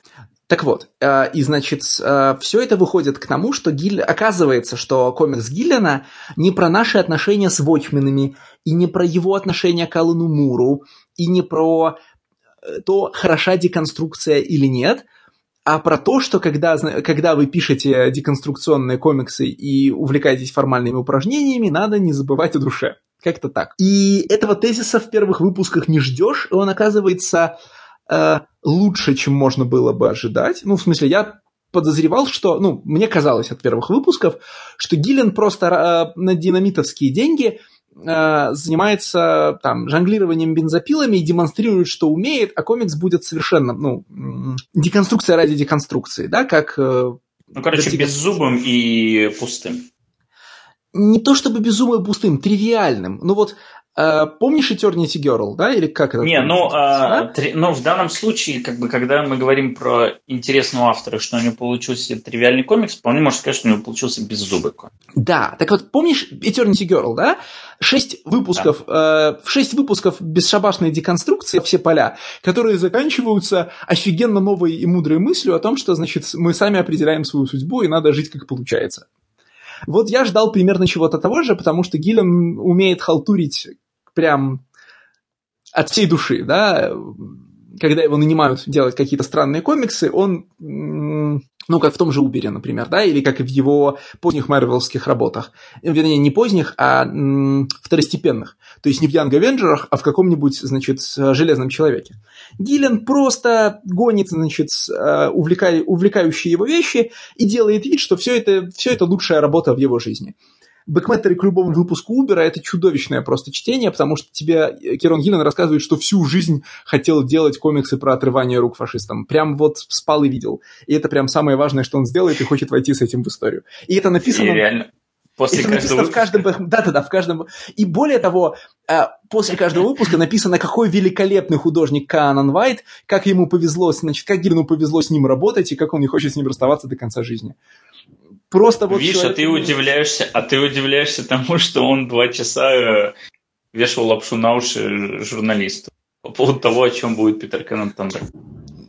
Да, ну ты, ну ты понимаешь, после, после, после того, как ты читаешь Питер Кеннон Thunderbolt, ты м, не ждешь, что вот встретишь такую подлянку, да? А, так вот, Питер Кеннон Thunderbolt оказался лучше, чем от него можно было ожидать, и даже интереснее, чем э, я рассчитывал, может быть. А как изменилось твое отношение от первого выпуска к последнему? Ну, потому что первый это понятно. Авторите во все поля. Это нормально у меня. Просто мне понравилось, и самое главное, что этот комикс не рассказал с опломбом. Потому что я прямо ждал, вот что сейчас меня посадят за парту и расскажут, как надо было понимать и что нужно было понимать. В конечном итоге мне как бы-то рассказали, но рассказали это все так через шутеечки, через такое несерьезненькое и с э, достаточно клевыми мета-решениями, ну, визуальными. Это прям уж насколько мета-комикс можно сделать, тут прям вообще тебе и улетают через Grid, и Grid этот разрезает на часть. Ну, очень клев, очень классно. То есть, ну, тут как бы даже никто ничего не скрывает про то, как, типа, I transcended your genre, а про то, как на тебя смотрят постоянно, и, в общем, ломают четвертую стену, да ее просто здесь нету в этом. И мне, просто, выпуске, мне понравилось, что... Питер, в первом выпуске Питер Кеннон говорит, сейчас будет очень много формалистов, некоторых мы можем по дороге потерять. Да, да, да. Вот в этом плане мне понравилось. То есть, э, насколько здесь все легко и так непринужденно было рассказано. Мне понравилось э, действительно как упражнение, что в каждый выпуск он вот решает какую-то определенную задачу и на кого-то определенного ссылает. Я, признаться, э, четвертый выпуск так, как ты декодировать, не декодировал. Я пришел к тому, что мы говорим про Эдди Кэмпбелла, но будучи на 100% уверенный, что все важнейшие работы Эдди Кэмпбелла были после Watchmen'ов, обратную вот опыление, о котором ты говоришь, не считал. Поэтому то, что ты сейчас говоришь, оно улучшает. Я не скажу, что у меня плохое отношение к этому комиксу, оно намного лучше, чем после первого выпуска. Но оно улучшает мое отношение к этому комиксу. Вот. Э, ну, мне вообще, в принципе, нравится, как пишет Гиллен. То есть, если Гиллен не начинает сильно заморачиваться, а старается, начинает играть в какую-то интересную словесную гимнастику, у него это очень хорошо получается. И поэтому мне всегда приятно и легко его читать, даже если это не самое приятное интересно. Вот, поэтому... Даже если это развернутые цитаты из Watchmen'ов, в которых поменяли всего пару слов. Да, да, именно. Ну и, конечно, Каспар Вингард. Классный художник вообще. И именно в сочетании с э, колористкой Мэри Сафро. Вот. Э, я не уверен на сто процентов, что они идеально подходят этому комиксу, но у меня нет обратного доказательства.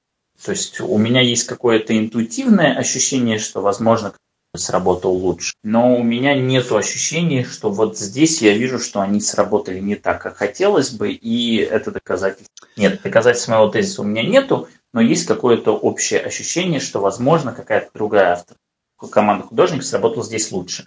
А, но именно лучше в плане реализации а, гиллиновских. В плане рисунка и что делает здесь Каспар Вингард, мне он очень нравится. И я с удовольствием слежу за его творчеством. Мне кажется, что для этого комикса Вингард очень э, реконструкционистский. Э, в том смысле, что у него очень супергеройский и э, не, не чтобы сказать упрощенный, а как это сказать, э, потерял нужное слово, очень, скажем иначе, Паскаль, значит, э, господи, не Паскаль, как же Каспар Вингард в этом комиксе рисует в довольно традиционной супергеройской не деконструкционной технике, то есть можно вырвать некоторые страницы этого комикса и показать его людям, сказать, что это просто супергеройский комикс, вроде там, знаешь, э, значит, Мурдермена или какого-нибудь, я не знаю, э, там, новых героев DC, э, и тебе поверят. Он похож на, э, в том числе в дизайне персонажей, например, он похож на многие современные второстепенные супергеройские комиксы. И может быть, если бы на месте этой техники была какая-то больше ассоциирующиеся у нас с комиксами двухтысячных, э, собственно, с, э, с Authority ультимейтами, да, больше претендующая на повышенную серьезность и резкость э, рисунка, наверное, поинт Гиллена подчеркивался бы еще сильнее. Еще ярче была бы дистанция между э, Грим Гритти супергеройкой, в которой живут главные герои, э, миром Эдди Кэмпбелла и, значит, строгим Нейнгридом, в который они погружаются. Представляешь, как, как, как это выглядит в деле, да? Слушай, ну, мне кажется, что Каспар Вингард, ну, не, не просто так. Здесь он, э, я не скажу, что он прям птенец, но вообще может быть и птенец уже Маккелви. То есть он стилистически похож на Маккелви. То, как он рисует, его отношение к бэкграунду, его отношение к дизайнам.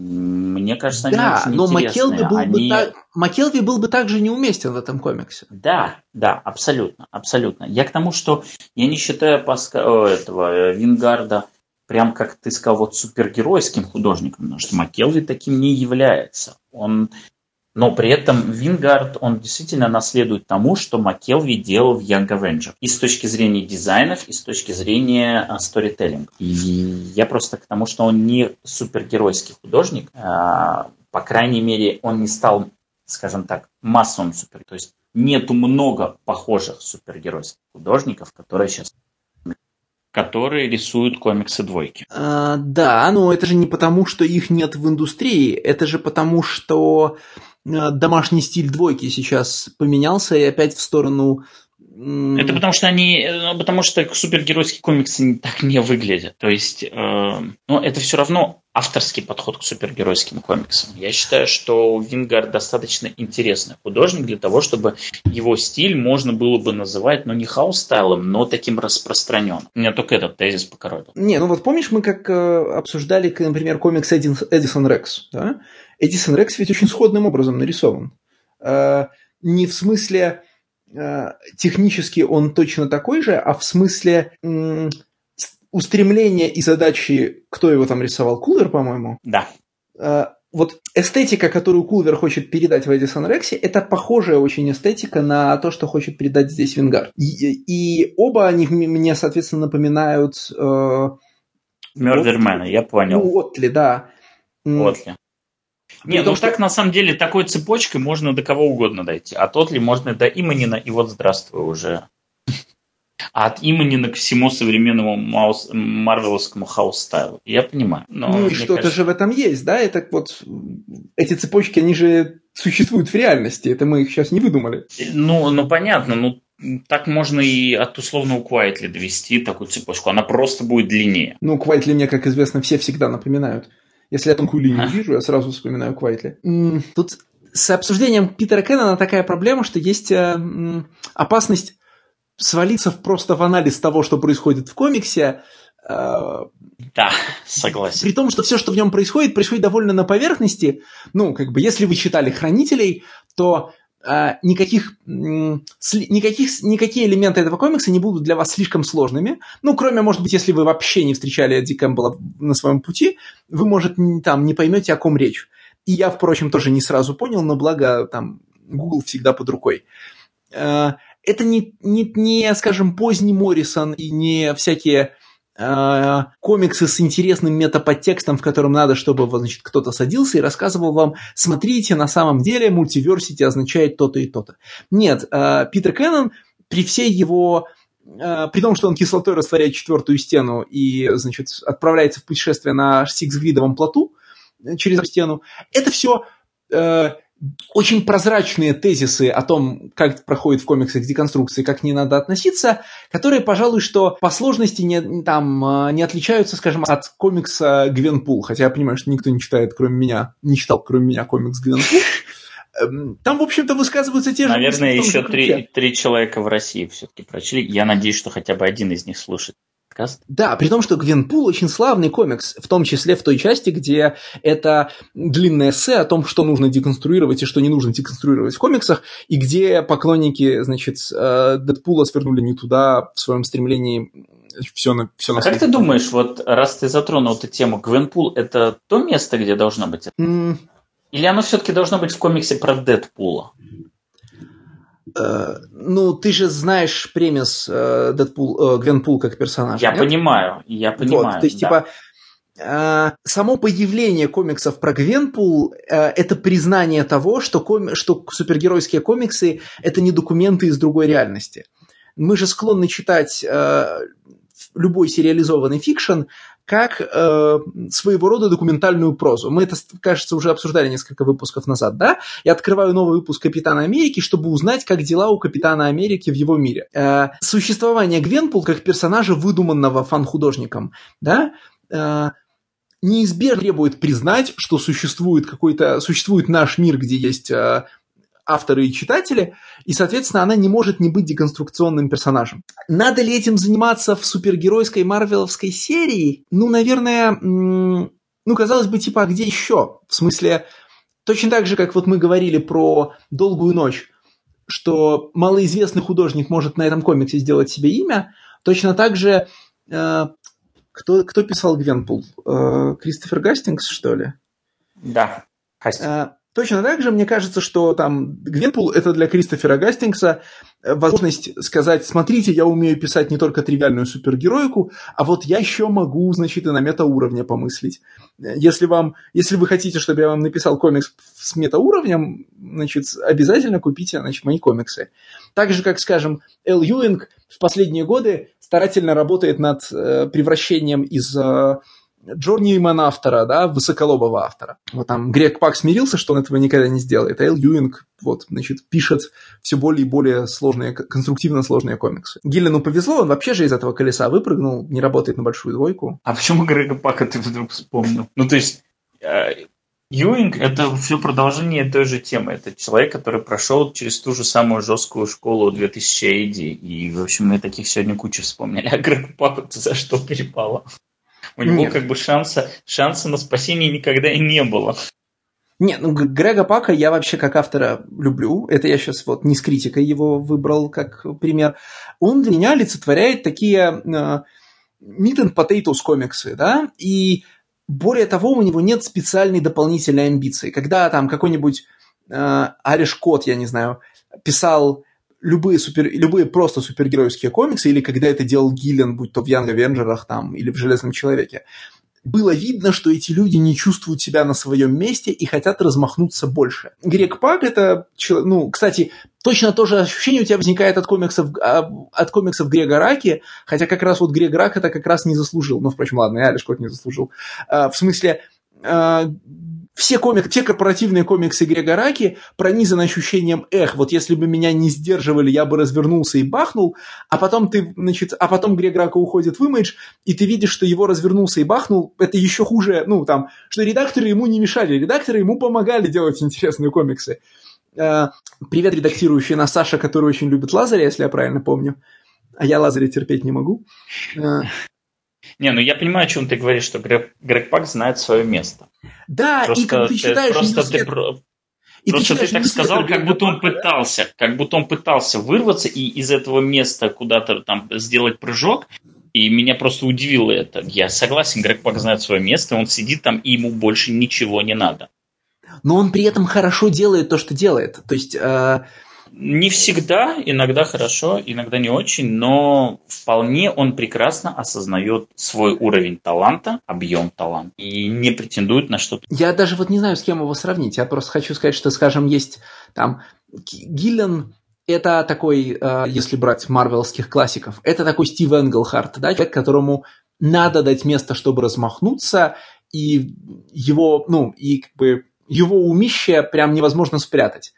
А, значит, э, Грег Рака и подобные ему авторы, которым как раз размах не очень нужно давать. Это там условный Мишелини или э, Том де Фалько, которые хорошо, хорошо сдают комиксы в дедлайн, но это главное их достижение как сценаристов.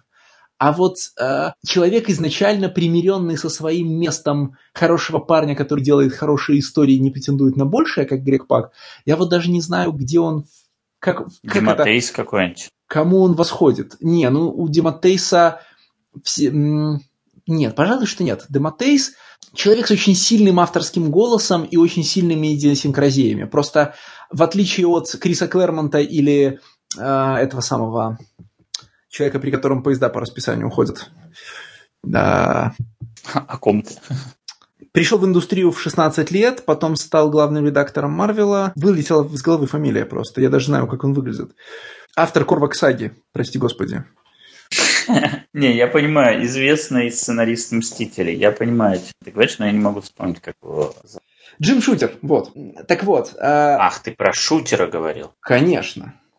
Хорошо. А я говорю вот, так и говорю я вот о чем, что э, Диматеис на самом деле автор с не меньшими идиосинкразиями авторскими и э, незаметными для него самого психологическими загонами, э, просто из-за того, что это не очень, из-за того, что эти идиосинкразии не настолько э, вычурно сексуальные, как у Шутера или Клэрмонта, мы не замечаем, какие у него, значит, э, какие хороводы будут тараканы в его голове. Э, но возвращаясь к напечатанному, Возвращаясь к напечатанному, я согласен абсолютно по поводу того, что про Питер Кеннон Thunderbolt сложно разговаривать, не погружаясь в анализ происходящего. То есть про него можно действительно поговорить по поводу того, что Киран хотел сделать такую штуку, и он ее успешно сделал. Вот и дабы не проваливаться в эту кроличью нору, ты поверхностно говоришь, что вот здесь он сделал это, а вот здесь он сделал это. Если ты хочешь какой-то более просторный диалог, то это, конечно, не 30 минут обсуждать одну страницу, но надо обсуждать каждый чертов номер Э, возможно, в какой-нибудь другой жизни, но не со мной. Да. Что ты это осознаешь и не делаешь. Я, так я в, в том-то и дело, что я хочу сказать, что его нет смысла, что ли, обсуждать. То есть, э, в отличие, скажем, от... Э, не знаю, что мы там с тобой хорошо обсуждали в последнем... В отличие, вот, скажем, от демонов Максвелла, да, э, Питер Кеннон – это не комикс, которому тебе нужен костыль в виде двух людей, которые его до тебя прочитали и обсуждают в подкасте. Э, если тебе интересны вопросы Вочменов э, и деконструкции, то Питер Кеннон весь на странице, вот он, пожалуйста, там даже все шутки прозрачно проговорены. Там не нужно говорить, знаешь, как, как это часто бывает с Моррисоном, а вы заметили, что там-то происходит вот то-то, и это на самом деле отражение предыдущего события и как бы тебе, когда эту шутку наконец поясняют, ты вот тогда-то ты смеешься. Питер Кеннон весь, э, на удивление, весь на поверхности, и, пожалуй, что более э, accessible работа Гиллина, чем, скажем, последние номера Викдива. Не знаю даже почему. В том смысле, что, казалось бы, Викдив комикс для широкого круга читателя ориентирован на большие продажи, а Питер Кеннон очень локальная работа, там даже про существование, которое, наверное, знают в комиксах не все. Э, ну, хотя ладно, тут я погорячился, все-таки Фаи Гиллен и Вингард э, продают, да? Но, короче, до Питера не, ну, Кеннона... тот же самый Блидинг нормально его продвигал афишировал. Ну, короче, ты до него все равно доберешься, только в случае, если тебе интересно узнать, что, что Киран Гиллен думает про хранителей, да? Это не что-то, что надо широко читать. И тут ты с удивлением обнаружишь, что это не какая-то сложная эзотерическая работа, а вполне себе такой научпоп, э, научпоп-лимитка, э, правда помогающая тебе понимать э, референсы хранителей и в чем, по мнению Гиллена, существует проблема с деконструкционными комиксами теперь. И там даже несмотря на то, что он надувает щеки про то, как много там формализма, весь формализм там довольно понятный. Тогда как э, некоторые, э, некоторые повторения и визуальные рифмы в Викдиве я обнаруживаю даже не при втором прочтении, а только когда читаю гиллиновские примечания. Он говорит, вы заметили, что вот здесь у нас э, значит, расположение кадров на странице и их форма соответствуют вот такой-то странице 10 выпусков назад, и это связывает эти две сцены символи... э, тематически. И ты хочешь прям вот пойти в этот тумблер и написать родной. Ну, я как бы не настолько внимательно читаю твои комиксы, как ты. Я понимаю, что ты рано или поздно хочешь оказаться вот на положении Алана Мура в смысле того, насколько скрупулезно это все читается и какие диссертации на этом защищаются, но пока я все еще читаю клевые комиксы, значит, нарисованные Маккелви про то, как, э, ну, про то, как подростки шутят про поп-музыку и гибнут на, на войне богов, да? Ну, не до такой степени внимательно я тебе читаю. Вот при всем уважении. Но мы уже поднимали эту тему, когда обсуждали Провиденс. Стали бы мы так внимательно читать да, да, Провиденс, да, написанный да. Кираном. Давай, Алексей. Ну что, к главному блюду, да? К вопросу о деконструкции на ингридах, авторах, которые серьезно к себе относятся. Ах, главная заявка сегодняшнего номера – Том Кинг, Клейман, иногда местами Мич, Мич Джерардс, который явно нужен просто для того, чтобы Клейман отдохнул хотя бы пару дней – Герой в кризисе. Ты хорошо готов. Фу, ну, как бы, тут весь интернет меня к этому готовил. Мало про что сейчас Хорошо. так много разговаривают, как uh, Heroes in Crisis. Ну, про Doomsday Clock, может быть, разговариваю чуть больше. И то, мне кажется, что комментаторы Doomsday Clock везде, включая комикс Twitter, уже сдались и просто говорят, а, ну вы видели, что там происходит. У, у, типа, надо же. В десятом выпуске мы наконец добрались до того, что анонсировали в первом.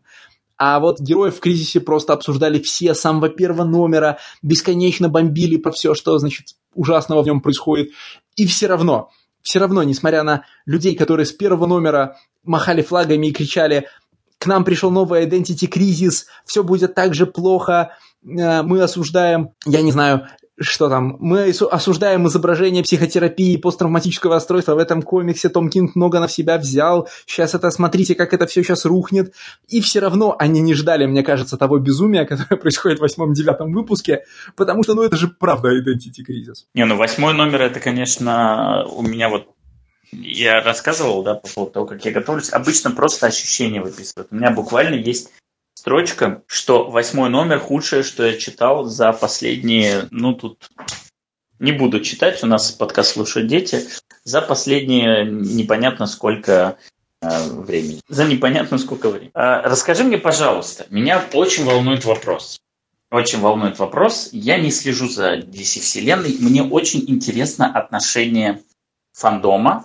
А, вот какой момент. Я, как и многие, слушал ваш подкаст по реберсу про а, ваше столкновение и батл. А, и там неоднократно звучало, и это потом повторялось в интернете, там в разных...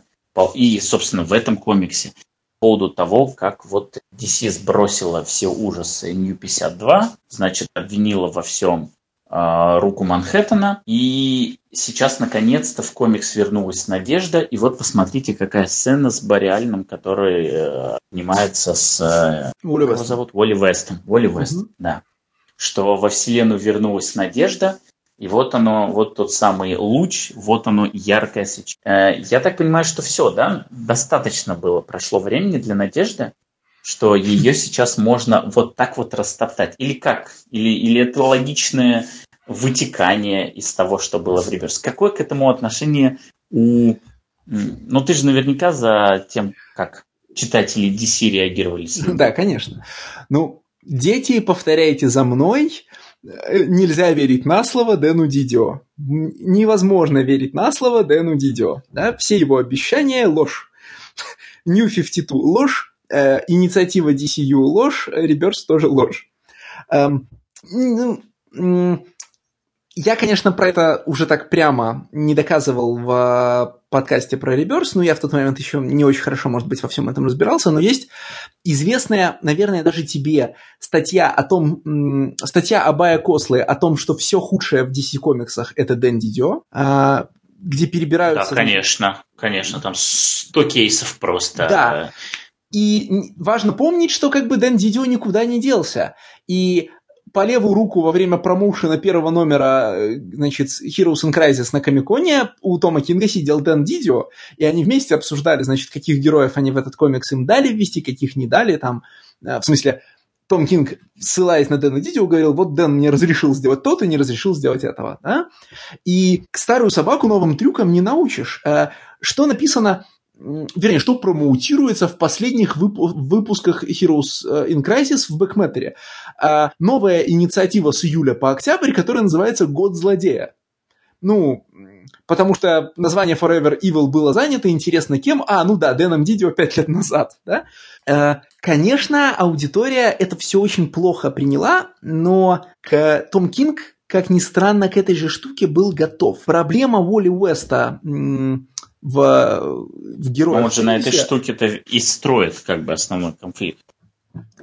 Да, э, основные, значит, основное невзаимопонимание редакции и читателей после Реберса, если я правильно понимаю позицию Тома Кинга, в том, что Реберс пообещал исправить ошибки New 52, но не обещал э, одним движением сделать все как было и так, как вам нравится. Он сказал, вселенная никогда не будет прежней, э, но ловко ушел от, ушел от э, ответа, какой именно она теперь будет, и что именно не будет теперь прежним. И формально получается, что Heroes and Crisis не делает ничего, что запрещал бы им мандат Реберса. Э, хотя мы, конечно, понимаем, что что это очень чудо, что это чудовищно. В смысле, что давненько не было такой, давненько в DC комиксах не было такой бессмысленной чернухи. У меня есть ощущение, что это связано вот с чем. Ты про госпитализацию Тома Кинга знаешь? Наверняка же нет. Нет.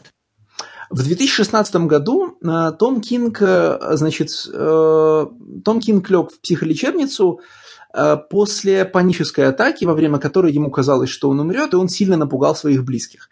Я об этом знаю, потому что Кинг об этом рассказывал примерно 250 раз во всех возможных источниках, начиная от э, Комикона и заканчивая своим твиттером. Э, Наверное, по... столько же раз, сколько он рассказывал про свой опыт в Ираке. Конечно, конечно. И судя по всему, ну, дело в том, что про свой опыт в Ираке он рассказывал и до 2016 года, а тут э, с 2016 года Тома Кинга, видимо, отчасти подменили, и свой любимый комикс о э, тяжелых поступках и их последствиях он стал раз за разом превращать в комикс о тяжелых эмоциях и их последствиях. Э, Бэтмен Тома Кинга с определенного момента, э, вернее как, тревожный звоночек был в самом первом номере, э, теперь мы знаем, что он тревожный. Сцена «Хорошая ли это смерть?»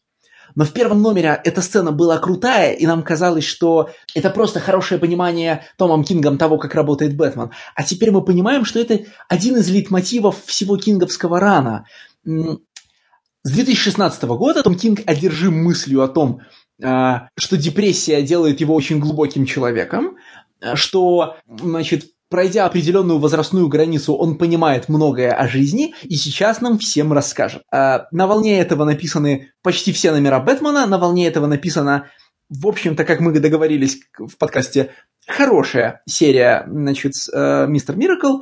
На волне этого же самого написана серия Heroes in Crisis, в которой Том Кинг собирается открыть нам глаза на то, как, значит, э, богатые тоже плачут, в смысле, как у сильных людей тоже бывают душевные проблемы. Сделано это со всей чувствительностью отбойного молотка, и, ну, короче, аудитория это, конечно, не приняла. Потому что каждый, у каждого сегмента DC-шной аудитории нашлась ловкая претензия к последним выпускам Heroes and Crisis. Левацкая интернет-аудитория, пишущая большинство инди-сайтов о комиксах, типа Panel X Panel, комикс МНТ и куда там еще ушли авторы с комикс Альянса, все, конечно, очень огорчены э, легкомысленным и фетишным отношением Тома Кинга к темам, которые он поднимает, типа посттравматического расстройства, психиатрии в целом, вот всех вот этих вещей. Ну и, конечно, они не забывают усматривать там э, интересные кусочки про, значит, про насилие над женщинами представителями меньшинств, потому что сюрприз-сюрприз, персонажи распределились очень предсказуемым, но интересным образом, э, значит, белые спасители, черные погибшие и так далее. Та часть нашей, та часть комикса аудитории, которая очень любит копаться в фактуре, э, восьмым-девятым выпусками чувствует себя преданной, потому что э, комикс заявляет инструмент, которым можно исправить всю ситуацию, но исправляет только тот ее кусок, который нужен для редакторского мандата. Э, я имею в виду, что в конце, как в конце все, все же фиксится, да? А, мы отправились в будущее, клонировали волю Уэста и решили тем самым все проблемы. А, а потом отправились в прошлое и, значит, ну, в смысле, положили туда тело Уолли Уэста. Простите, а вы могли отправиться в прошлое, ну, на сутки раньше, например, чтобы остановить произошедшее? Да, не удержать Уолли Уэста от, от убийства своего дневника, а удержать Уолли Уэста от момента его психического, э, ну, значит, психического взрыва, из-за которого все и произошло. Вы же можете туда отправиться, почему нет? Ну и, значит, начинаются очевидные споры в социальных сетях о том, почему они могли это сделать, почему не могли, как работают способности Бустер Голда, какие значит, проблемы могут возникнуть от путешествия во времени. Ну, быстро становится очень душно, но проблема-то никуда не называется. Ну и, наконец, э, все эти люди, которые просто хотят читать хорошие истории, сказал он саркастически, махали флагами с первого номера, что нас ждет Identity кризис, и в восьмом-девятом номерах просто вот тычут пальцами и говорят, смотрите, прям не обошла чаша сия, это натурально настолько же плохо, как плох финал Identity кризиса. Ну, с поправкой на изнасилование. Не, ну тут, понимаешь, надо оговориться, что я, возможно, вижу не всю аудиторию как бы DC комиксов, я вижу ее громкий интернет-аспект, возможно, ну, кто-то же все это покупал. Видишь, я месяц назад это все читал, меня до сих пор поглощают эмоции о том, насколько, то есть сколько я инвестировал в свое время в Тома Кинга эмоционально, в смысле, как я надеялся, что это будет там мой любимый автор, и как он в последнее время меня подводит. То есть ты реально думаешь, что это прям падение, да? Ну... Ну, то есть... Эм... Не посещает ли тебя мысль, что просто вот такие вот супергеройские комиксы э, и его все эти темы супергероики Точнее так, э, ему хорошо даются локальные темы супергероики, э, даже если это про одно и то же, да, вот про тяжелые эмоции, про тяжелые последствия решений и прочее. Но если это все сфокусировано на паре персонажей, если он начинает расплескиваться там по огромному количеству персонажей, при этом выполняя редакторский заказ, при этом стараясь угодить одним, вторым, третьим, он э, валится на куски и просто сыпется. Просто мне, по, мне потому кажется, что такое да. впечатление, сейчас я просто закончу, угу. такое впечатление, что Heroes in Crisis, он просто переписывался.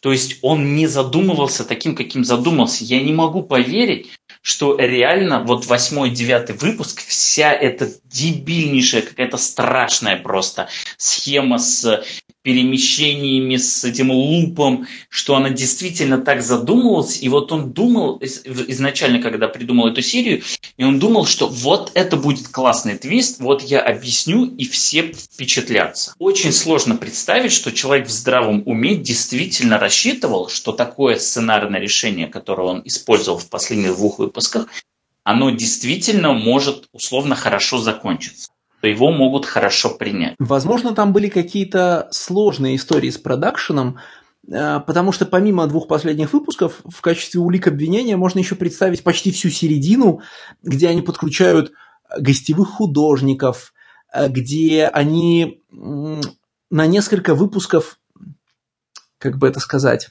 серия же начинается как детектив, да?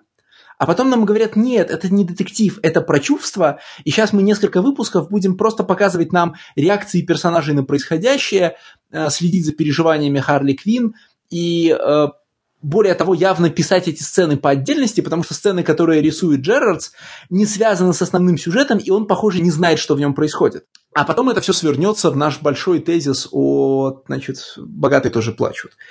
Но мне кажется, что вообще Том Кинг зря решил, что серьезные темы – это его конек. Мне в свое время не понравился э, «Шериф Вавилона», но, возможно, просто тема не моя. А, на, а Тома Кинга как э, своего любимого... А своим любимым автором я ведь Тома Кинга назначил, когда он был соавтором Тима Сили на Грейсоне, и я видел, что те вещи, которые происходят в Грейсоне, комиксам Тима Сили-то не свойственны, а, и приписывал их Тому Кингу.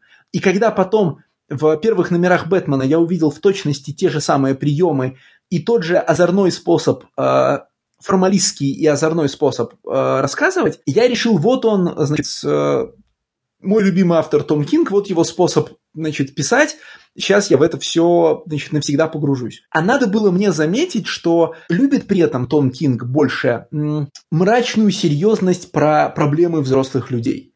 То есть принимал же я, значит, ну, серьезность-то я у него видел. У него есть, например, блестящий номер, э, э, как он там назывался? Futures End. Нет, Futures End. А, тай-ин к, к этому бесконечному э, еженедельному ивенту Futures End серии Грейсон, который начинается, который рассказан в обратном порядке. Каждая страница происходит перед предыдущей. Помнишь его? Начинается с того, как... Э, начинается он да с того, что, как прикалываешься? Ты, ты, ты серьезно задаешь мне вопрос, помню а ли мне я кажется, что, а мне кажется, что мы Futures просто... End в серии Грейсон? Он просто относительно известный же был. Нет, ну ладно. О, Господи, единственное, что я помню и видел в интернетах по поводу серии Грейсон, это реакция на а, эту задницу я вспомню всегда. Это же ну, да, а было, не, еще, еще чебу... это там было, да, а еще Чебурашка, конечно. Ну, это «Лучшие друзья навсегда», русский текст. А, да. И вот это все мне, мне мешало заметить, а, что мешало заметить, короче, серию Vision, да, ну, там, Кинг все время работает с DC, он уходит в Marvel на одну серию и пишет там, а, значит, довольно, довольно серьезную и церебральную историю про семью, да. Потом мы обсуждаем с тобой Омега-менов в подкасте, и Омега-мены далеко не такие крутые, как кажется. Помнишь, в смысле, они претендуют на то, Конечно. что это сложная формалистская, сложная формалистская драма с большими вопросами, а оказываются, ну, такое, замах на рубль, удар на копейку.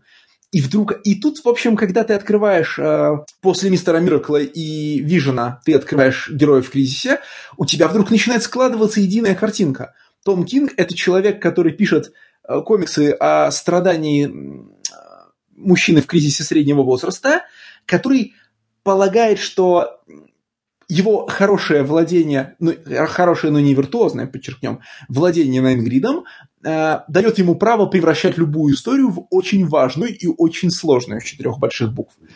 И вот, значит, добираясь к Heroes in Crisis, мы наконец видим, к чему этот подход приводит. Судя по всему, э, вряд ли это редакторский мандат. Скорее всего, Том Кинг наконец купился на собственную популярность и в двух комиксах параллельно занимается само, значит, увлеченно занимается своими формальными экспериментами, не замечая, что не дает при этом содержимого в них. Вот э, я пару выпусков назад или даже в предыдущем, э, значит, брызгал слюной по поводу того, как ужасно нечитаемым, каким ужасно нечитаемым стал Бэтмен. Э, степень его ужасной нечитаемости привела, как мы знаем, к тому, что Тома Кинга с Бэтмена увольняют. Э, и да, и не перепутайте, сначала увольняют, а потом дают вторую собственную серию, потому что дело там же обстояло так. Сначала приходит объявление, что после 85 номера Том Кинг уходит со своей серии, потом происходит объявление в интернете, что Том Кинг будет с Авой Дюверне писать э, сценарий к фильму про что? Про новых богов, по-моему, да? Ага. Вот. А потом, причем, э, и тут уже, ладно, не я такой умный, а Грэм Макмиллан с Hollywood Reporter -а такой умный, а потом в три часа дня в пятницу появляется сообщение о том, что Тому Кингу дадут новую серию, в которой он закончит, ну, Бэтмен Кэтвумен, в которой он э, закончит свой э, сюжет из ангоинга. Да? Но при этом новости, которые... Да, но новости, которые готовились давно, не публикуются в 3 часа дня в пятницу. Э, так вот, э, не, я думаю, что... Слушай, я не соглашусь. Я думаю, что это damage control такое, что нужно уже было быстренько, побыстрее выстрелить, чтобы не было вот... То есть они типа собирались анонсировать попозже, да? Но... Да, просто был, была утечка. Да, просто была утечка, просто Ри Джонсон вот такой, значит, э, пустил... Он это был, нет? Вот. Да, как и обычно они... он, всегда он. Ну да.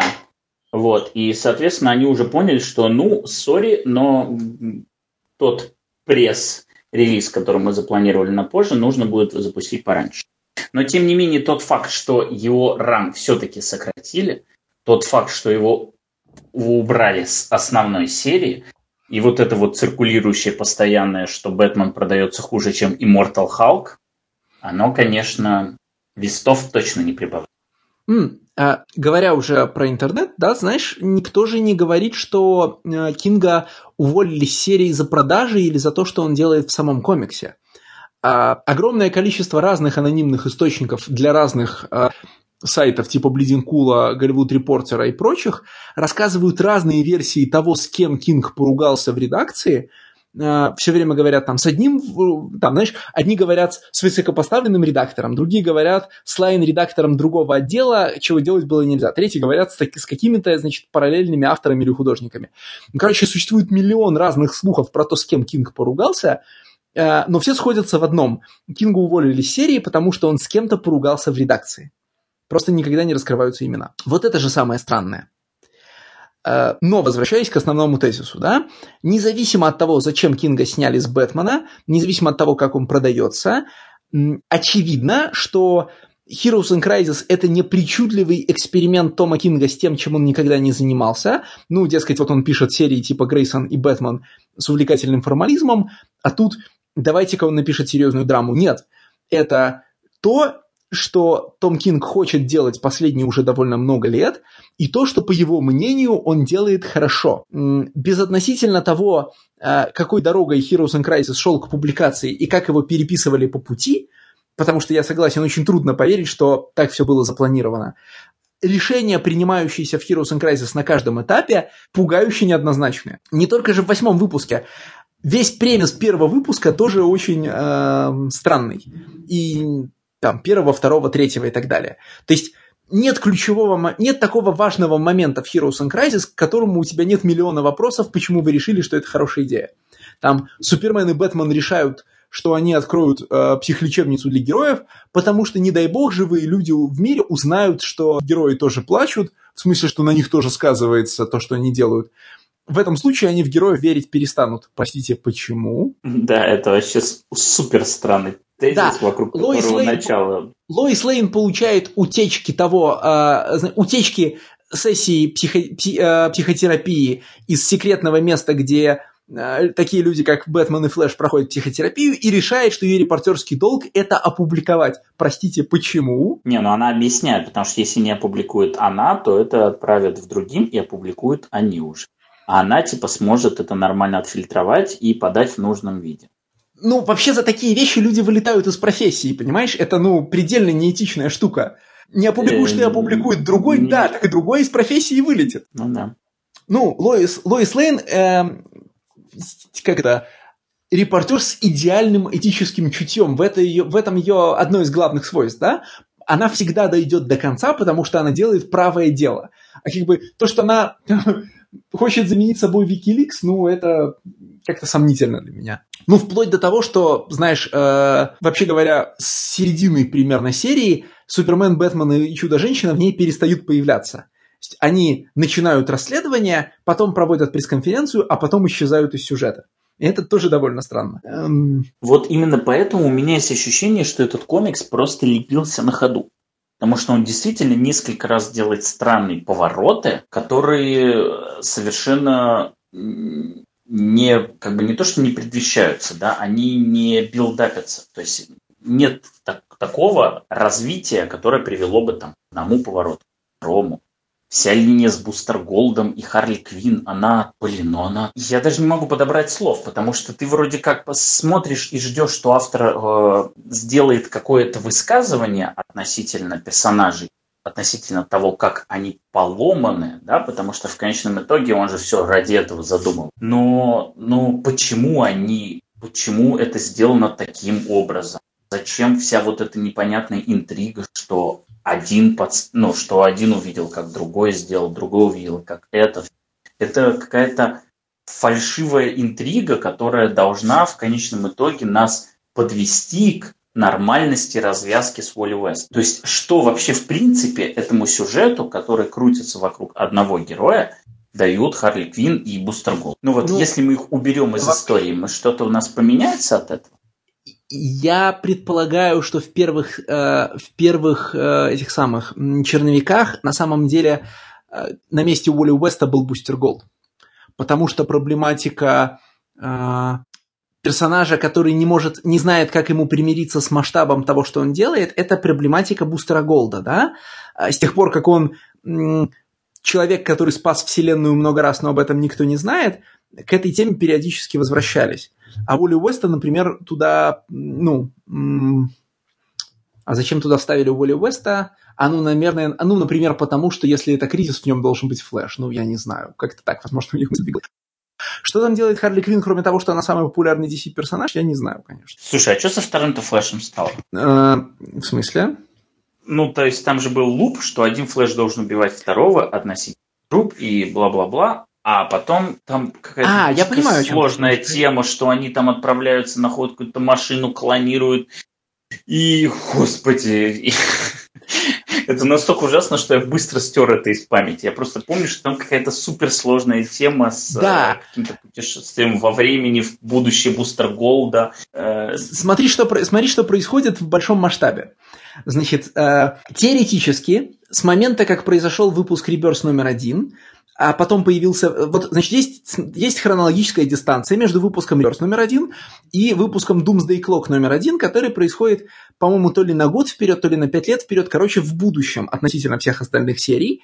И все комиксы двигаются так, чтобы наверстать э, события к, ну, до, до Doomsday Clock 1. В Реберсе появляется Уолли Уэст, ну, возвращается Уолли Уэст, который начинает автоматически символизировать возвращение надежды в, э, в этот самый, в DC Universe и, значит, олицетворять собой спасение от, беск... от кромешного пессимизма предшествующих комиксов.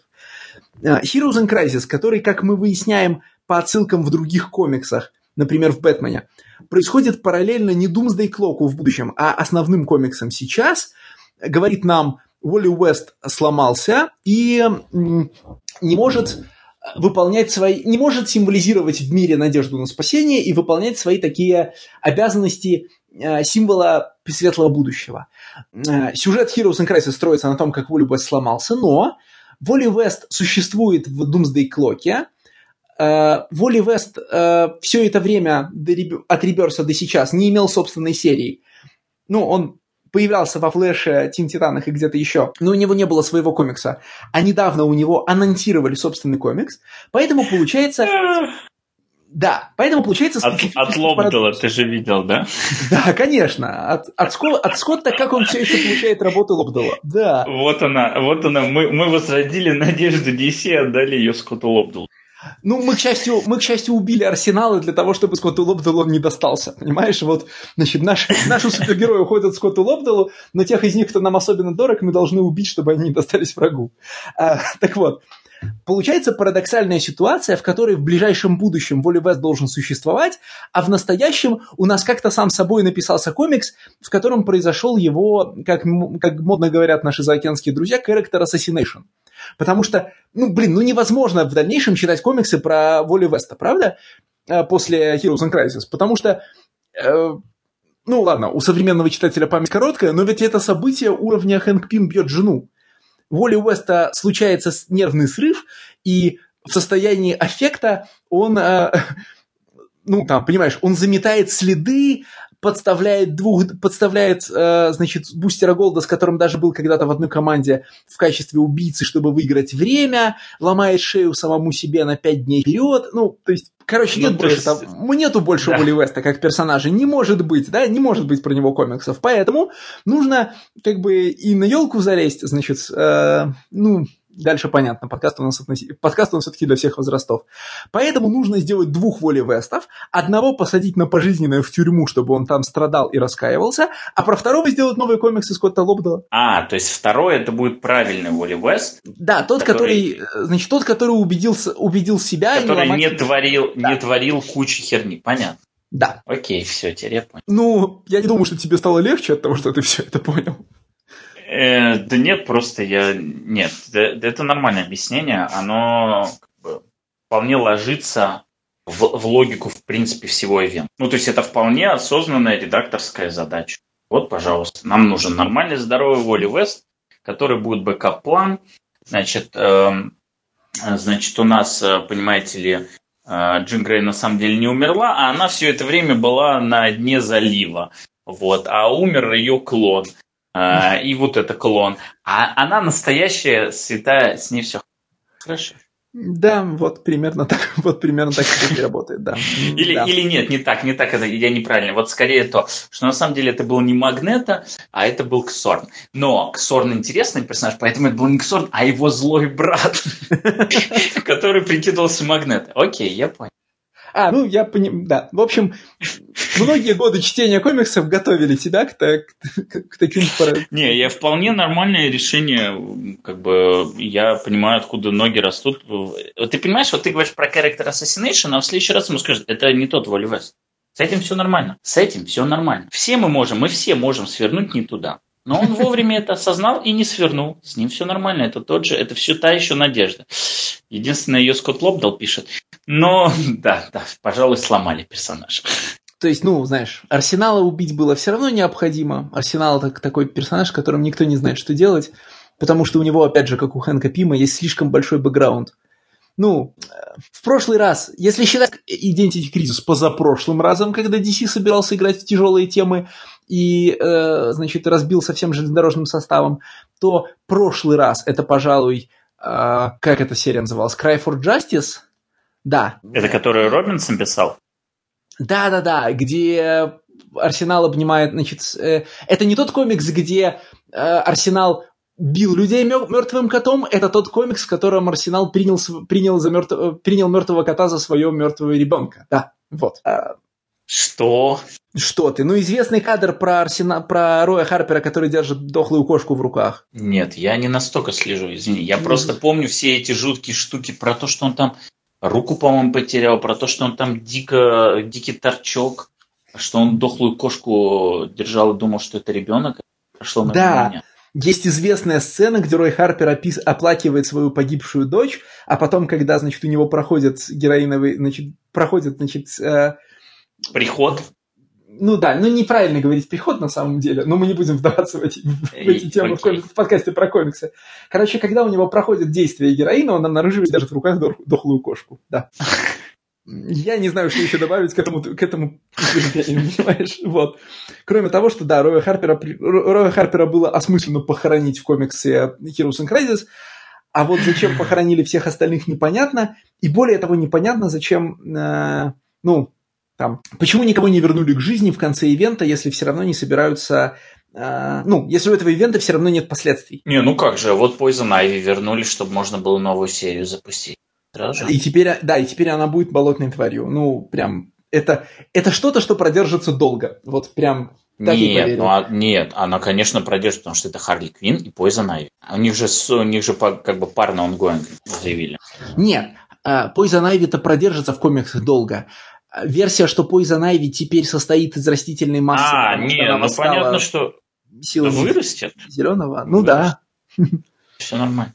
Нет, я так понимаю, что в этой серии я э, просто это для меня недоступно, потому что, ну, потому что я не читал, допустим, э, не читаю ваншоты Futures End серии Грейсон, вот.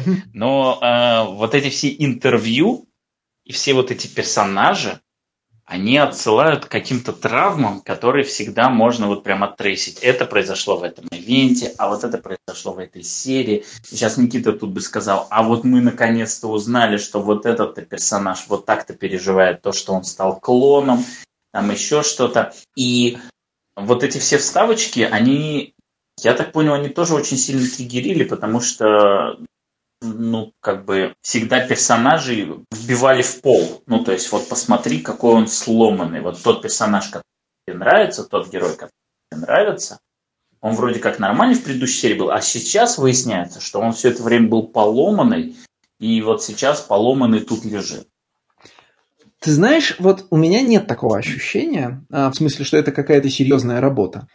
А, потому что а, тех, в случае с теми персонажами, которых мы можем узнать потенциально, ну, э, среди интервьюируемых э, э, значит, героев есть четкое разделение на персонажей, которых ты узнал, даже если ты не знаешь их биографию, типа Фаерсторма, Затанны, да, там, чуть более обтюрных, типа, как его зовут, Командер Стил, что ли, который, значит, с красной звездой и персонажей, которых ты не знал никогда, и даже когда ты пойдешь их искать на там DC-шную Викию, все равно ты про них ничего не поймешь, типа Лагун Боя. Они, ну, то есть я вообще при первом, при первом чтении э, полагал, что половину персонажей они выдумали. Ну, в смысле, не может быть, чтобы у DC были такие персонажи, но, как мы понимаем, может-может, э, каталог DC бесконечен. Так вот, у всех персонажей, которых мы должны опознать на странице, или, по крайней мере, можем, шутки или высказывания, но чаще шутки,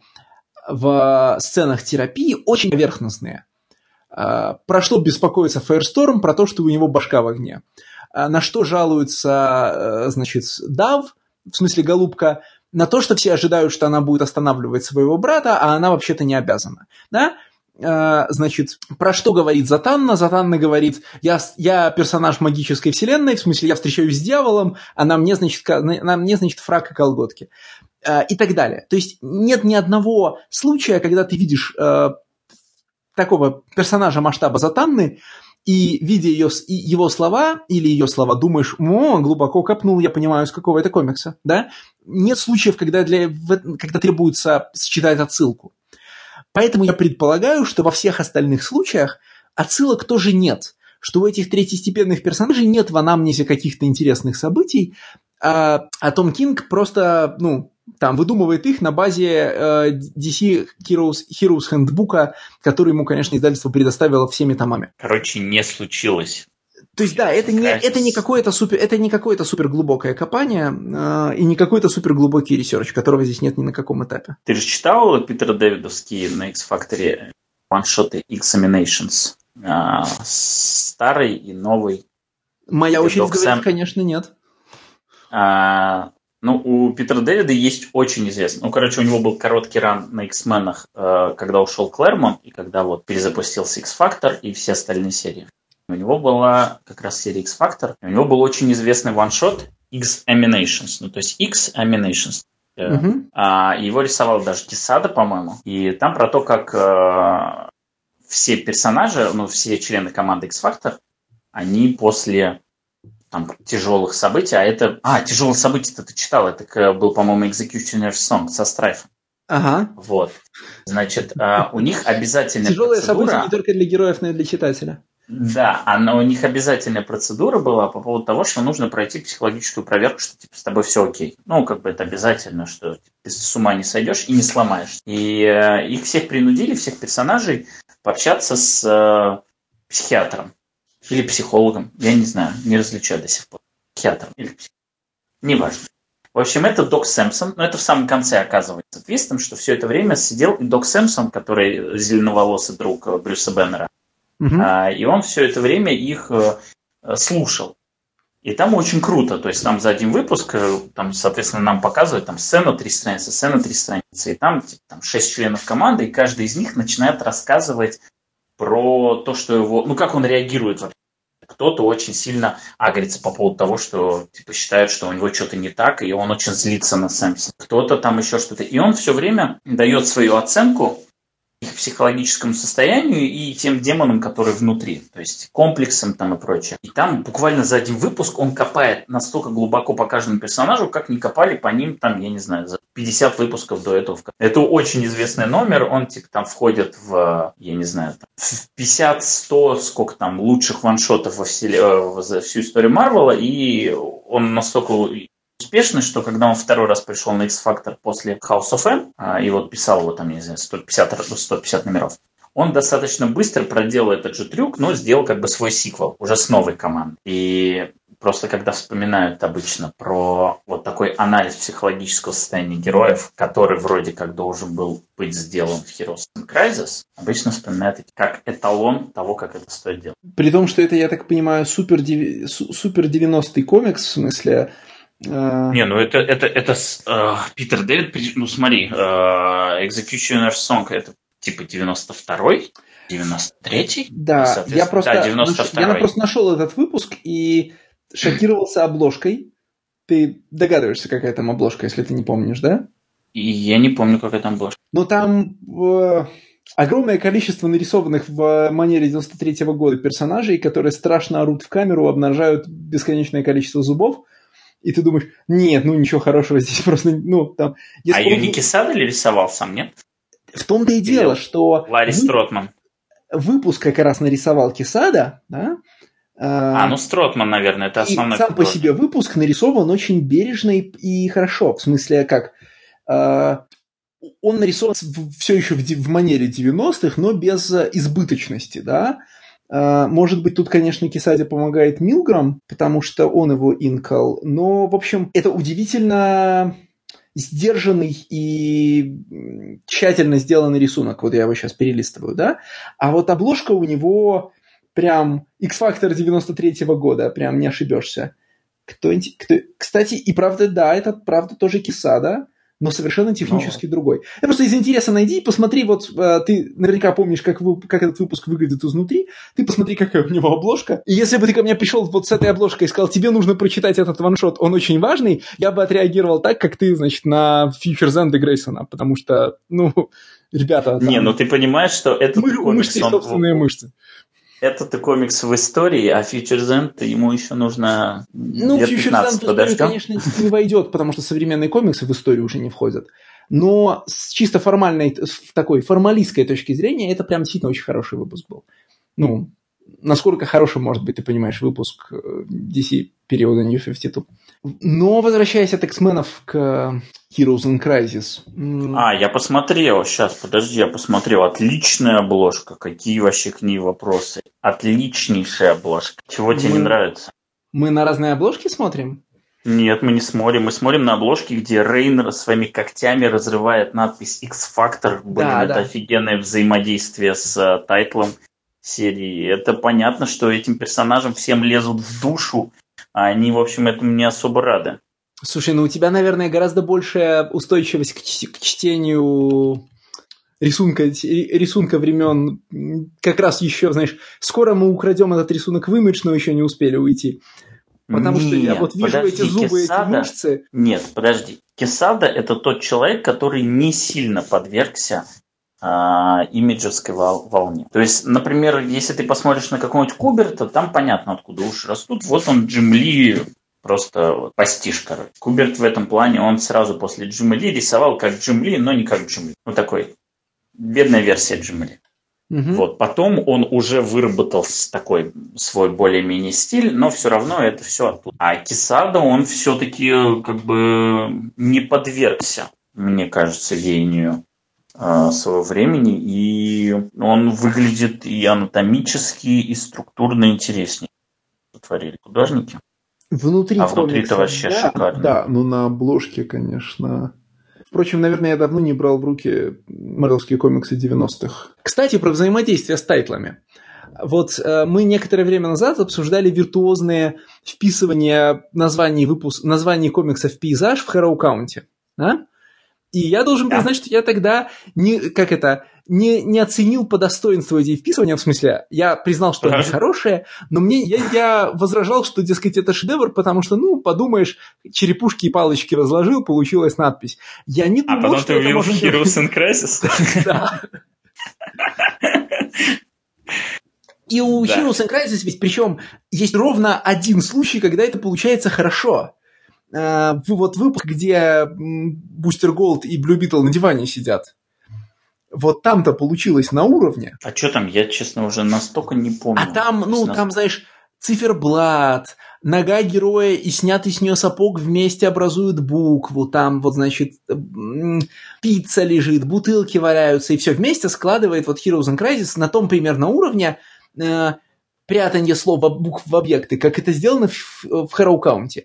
Но во всех остальных номерах это сделано прям просто вот, как будто это получили, поручили интерну в последний момент. Я, честно говоря, не удивлюсь, если это действительно было поручено интерну. Потому что обычно такие вещи, они же закладываются в рисунок. То есть художник сразу рисует это, ну это как, знаешь, это как и есть звуки, которые заложены в рисунок, да, а есть звуки, которые потом просто поверх плашечка, блокс и все. Так, конечно, но и это сразу тут и вопрос, что ты с первого выпуска видишь, э, ну не то чтобы плохие вписывания заголовка в рисунок, а вписывание уровня, скажем, э, монополия на флеше, да, когда ты просто строишь э, надпись с названием комикса из больших элементов страницы. Ну вот у Монополия это там были... Не, там у Монополии, по-моему, это очень клево было. Я просто помню, что... Ну, менее, я имею в виду, что это было не так виртуозно, как, например, в Harrow County, да? Это зачастую mm-hmm. были просто большие объекты. А, а тут, ну и тут ты тоже с первого выпуска видишь всякие, значит, облака, э, светотени, еще что-то, и думаешь, ну, как бы, ладно, э, Клейман так понял задачу. Но потом ты видишь выпуск, значит, с с, значит, ну, с диваном, пиццей и бутылками, и думаешь, не, ну вот может же, когда захочет. Проходит пару выпусков, ты видишь разворот, где он просто нарисовал цветочками, значит, с, на заглавие в поле, и думаешь, ну, блин, нет, наверное, ладно. То есть что-то пошло не так. Возможно, Клейман там один раз сделал это хорошо, но больше его не хватило. Загадочно, в общем. Слушай, ну раз ты про Клеймана заговорил, э, меня вопрос. Вот кто... Ну ладно, ты не можешь но как ты думаешь, что в DC могло натолкнуть на мысль, что Клейман – это тот художник, который должен рисовать поломанных героев? Вот Клейман, который рисует супер секси падис этих безупречных мужчин и женщин, кто додумался звать его рисовать поломанных героев? Что в его рисунке могло подтолкнуть к мысли, что он хорошо здесь но что он будет здесь уместен. Так Кинг же с ним все время работает, нет? У меня было такое ощущение. Нет, ну понимаешь, одно дело, что он работает с ним в Бэтмене, да, и Клейман очень кинетом, э, синематографичный, да, он очень крутые там и ракурсы, и экшены, и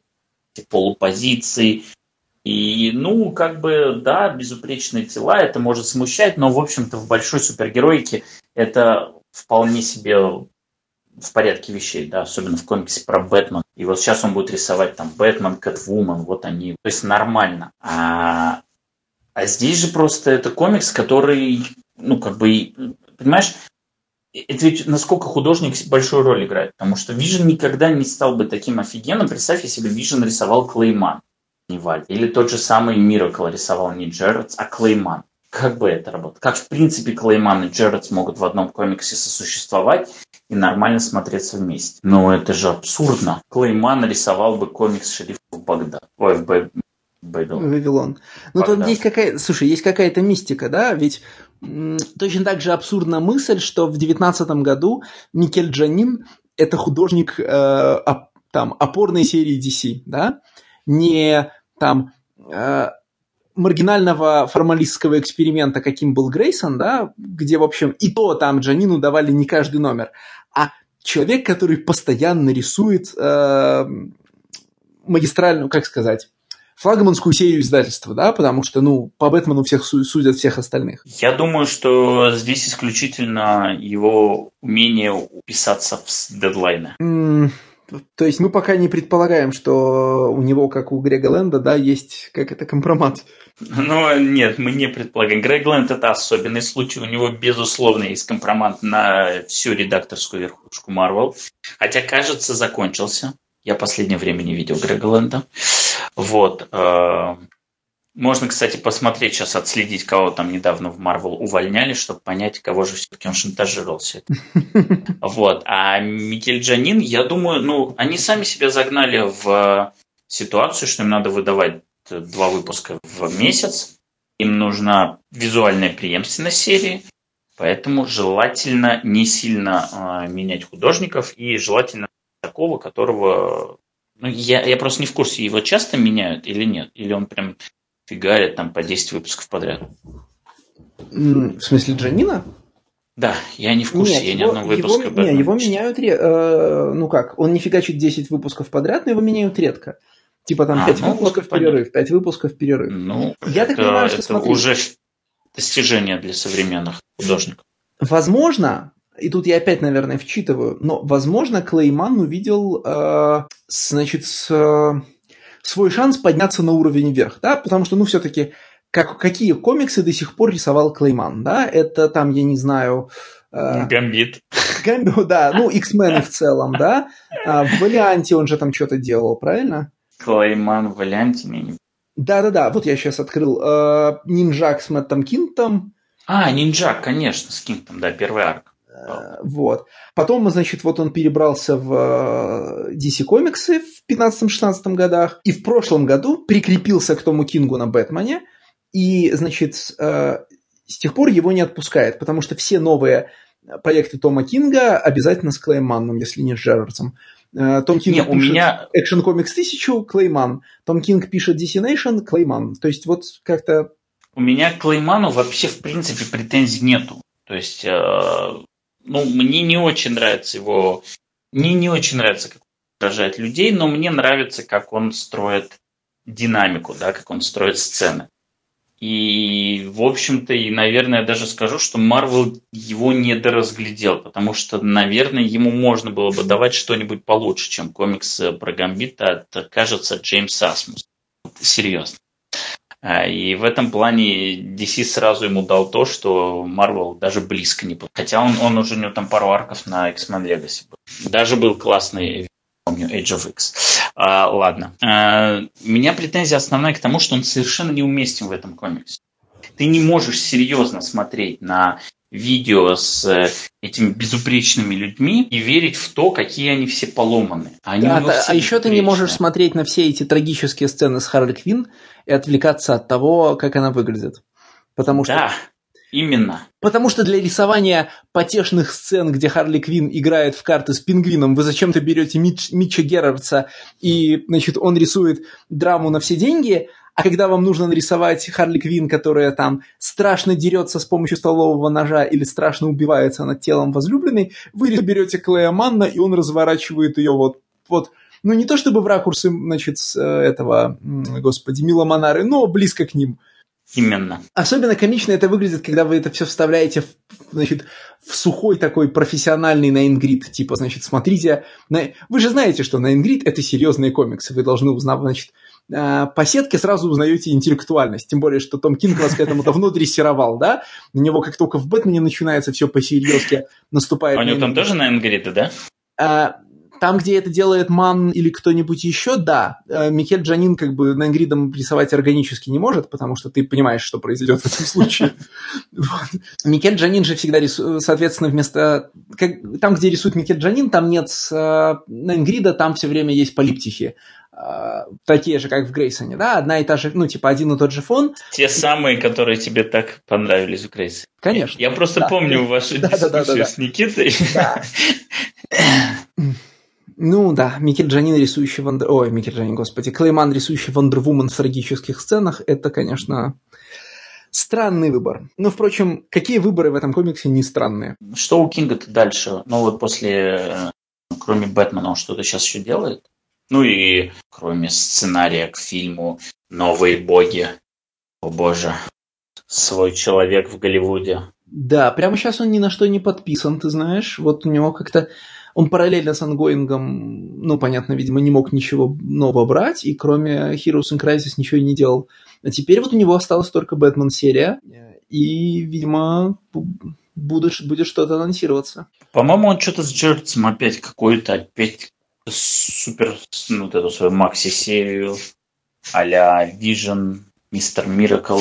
Нет? Мне кажется, что просто когда пошла вся эта Бэтмен, mm. типа очередной автор проект. У него есть какой-то секретный телевизионный проект, про который писали параллельно с... Ну, все новости про том Кинг уходит с Бэтмена выглядели как Том Кинг уходит с Бэтмена, а вот, кстати, у него есть какой-то тайный телевизионный проект, может быть, в этом дело потому что на самом, ну, как-то, как, когда вышла только первая новость, э, не говорили, что уволили, да, говорили, Том Кинг уходит. А, не, по-моему, там сразу говорили, прям сразу говорили, что Том Кинг всем обещал свой супер run на 100 номеров, ровно на 100 номеров, который вот потрясет персонажа.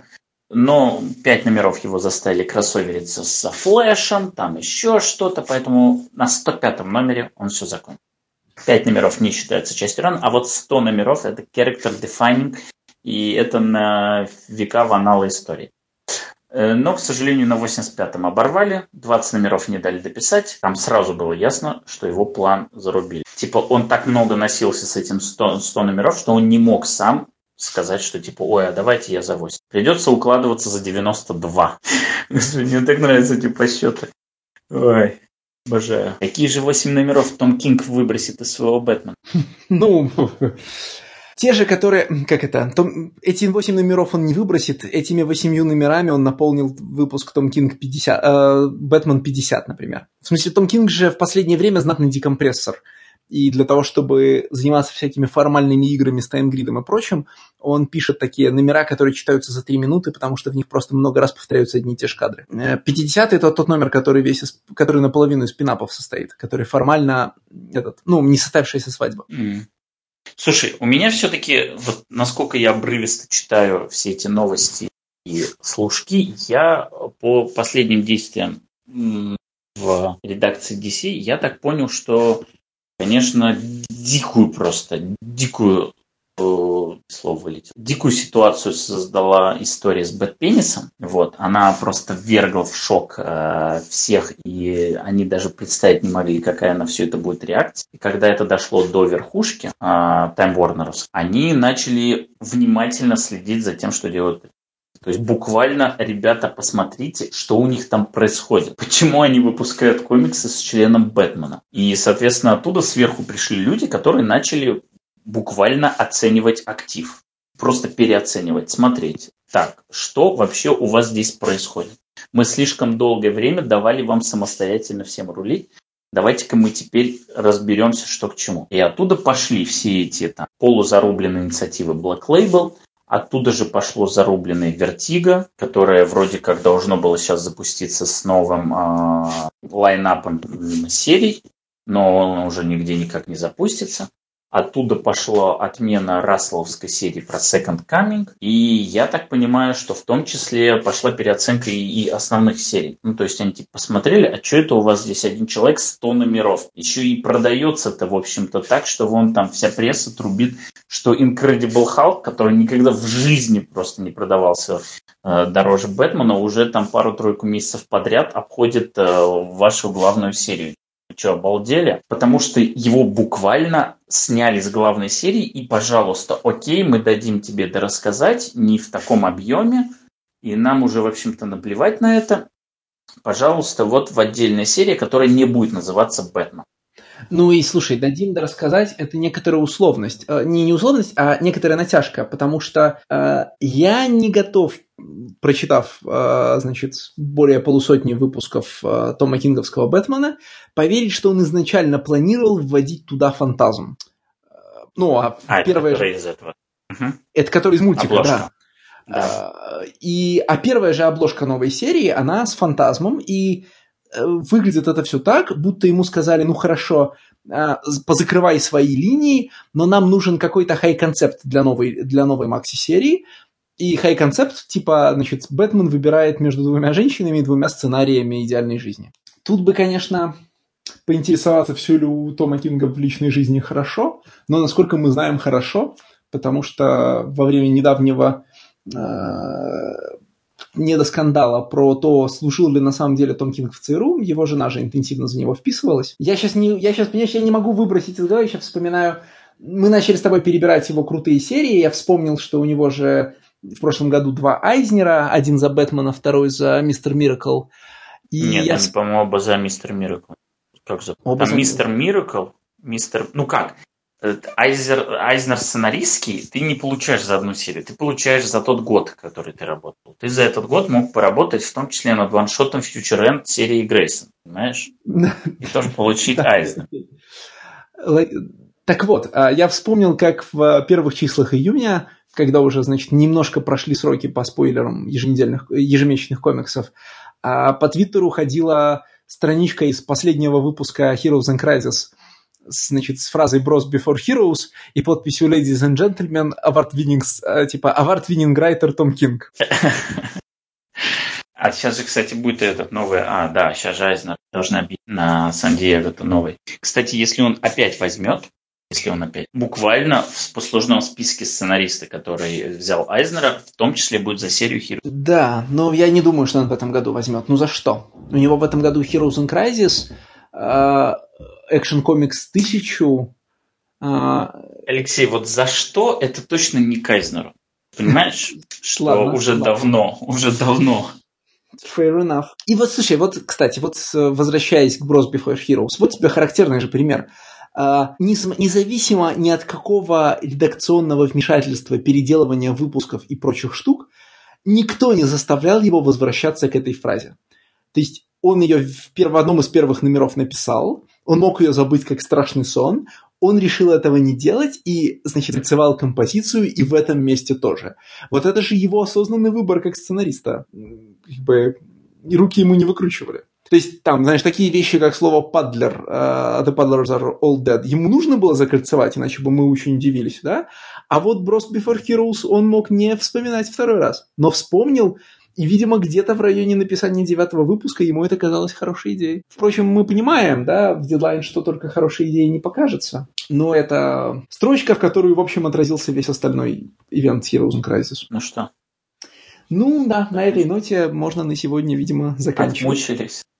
Ну, как отмучились? Мы в концовке, в концовке. Не, мне, э, я честно скажу, э, я получил удовольствие от прочтения трех серий из четырех. А, разное удовольствие. Я, в принципе, мне понравилось сюжетно, как написано Росомаха. Я пошел слушать, и мне понравилось, что я слышу.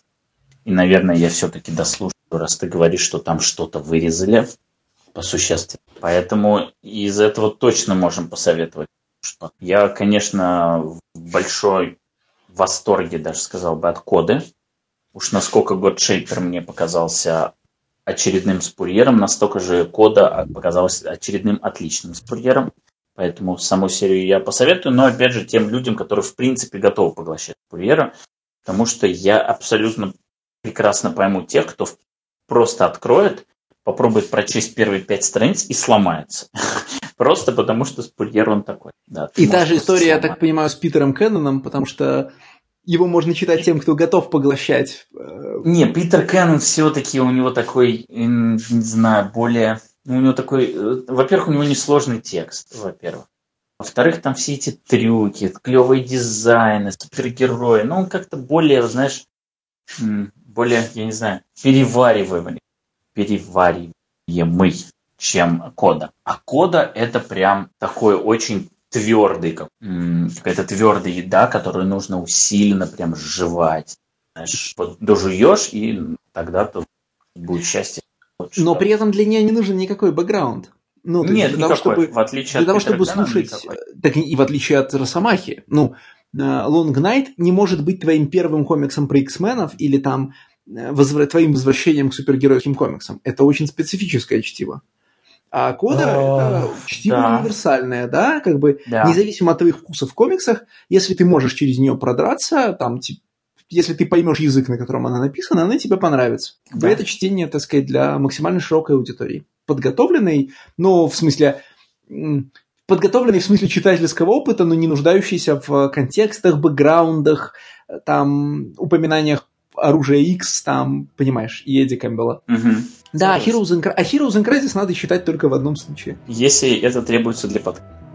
Ну, ладно, в двух. Если вы хотите посмотреть, как правда ли там все так плохо, как, как говорят. А, действительно ли там горящая помойка? Ну да, ну знаешь, вот Identity Crisis надо раз в жизни прочитать. Причем желательно не в 20 лет, знаешь, там, а вот в 30. Там, правда ли, это правда ли этот комикс такой ужасный, как про него все рассказывают? Да, правда, и вы даже не представляете, до какой степени. Вот Heroes and Crisis того же порядка вещи, по-моему. С этой мыслью мы заканчиваем. Я надеюсь, и что со следующим мы не будем так тянуть, как с этим. Считайте, что у нас, что у нас был отпуск, да, что у нас был небольшой отпуск. Жаль, правда, никто не уехал, пока мы пропустили выпуск. Но считайте, что э, один выпуск мы должны были пропустить. И лето, погода такая классная. Не знаю, как там у вас, Алексей, а у нас прям Слушай, прям ты помнишь, жара. что прошлым летом мы в такое же время не пропустили выпуска? Не пропустили, да. потому что мы очень хитро там все позаменяли, да, но не каждый же год ловкий. Ну, словом, мы вернулись, мы наверстываем, мы обсуждаем вашу любимую супергероику, нашего любимого Киру Гиллина и самого разного рода наши другие любимые комиксы. В дальнейшем этого будет только больше. Спасибо, что остаетесь с нами. Всем пока.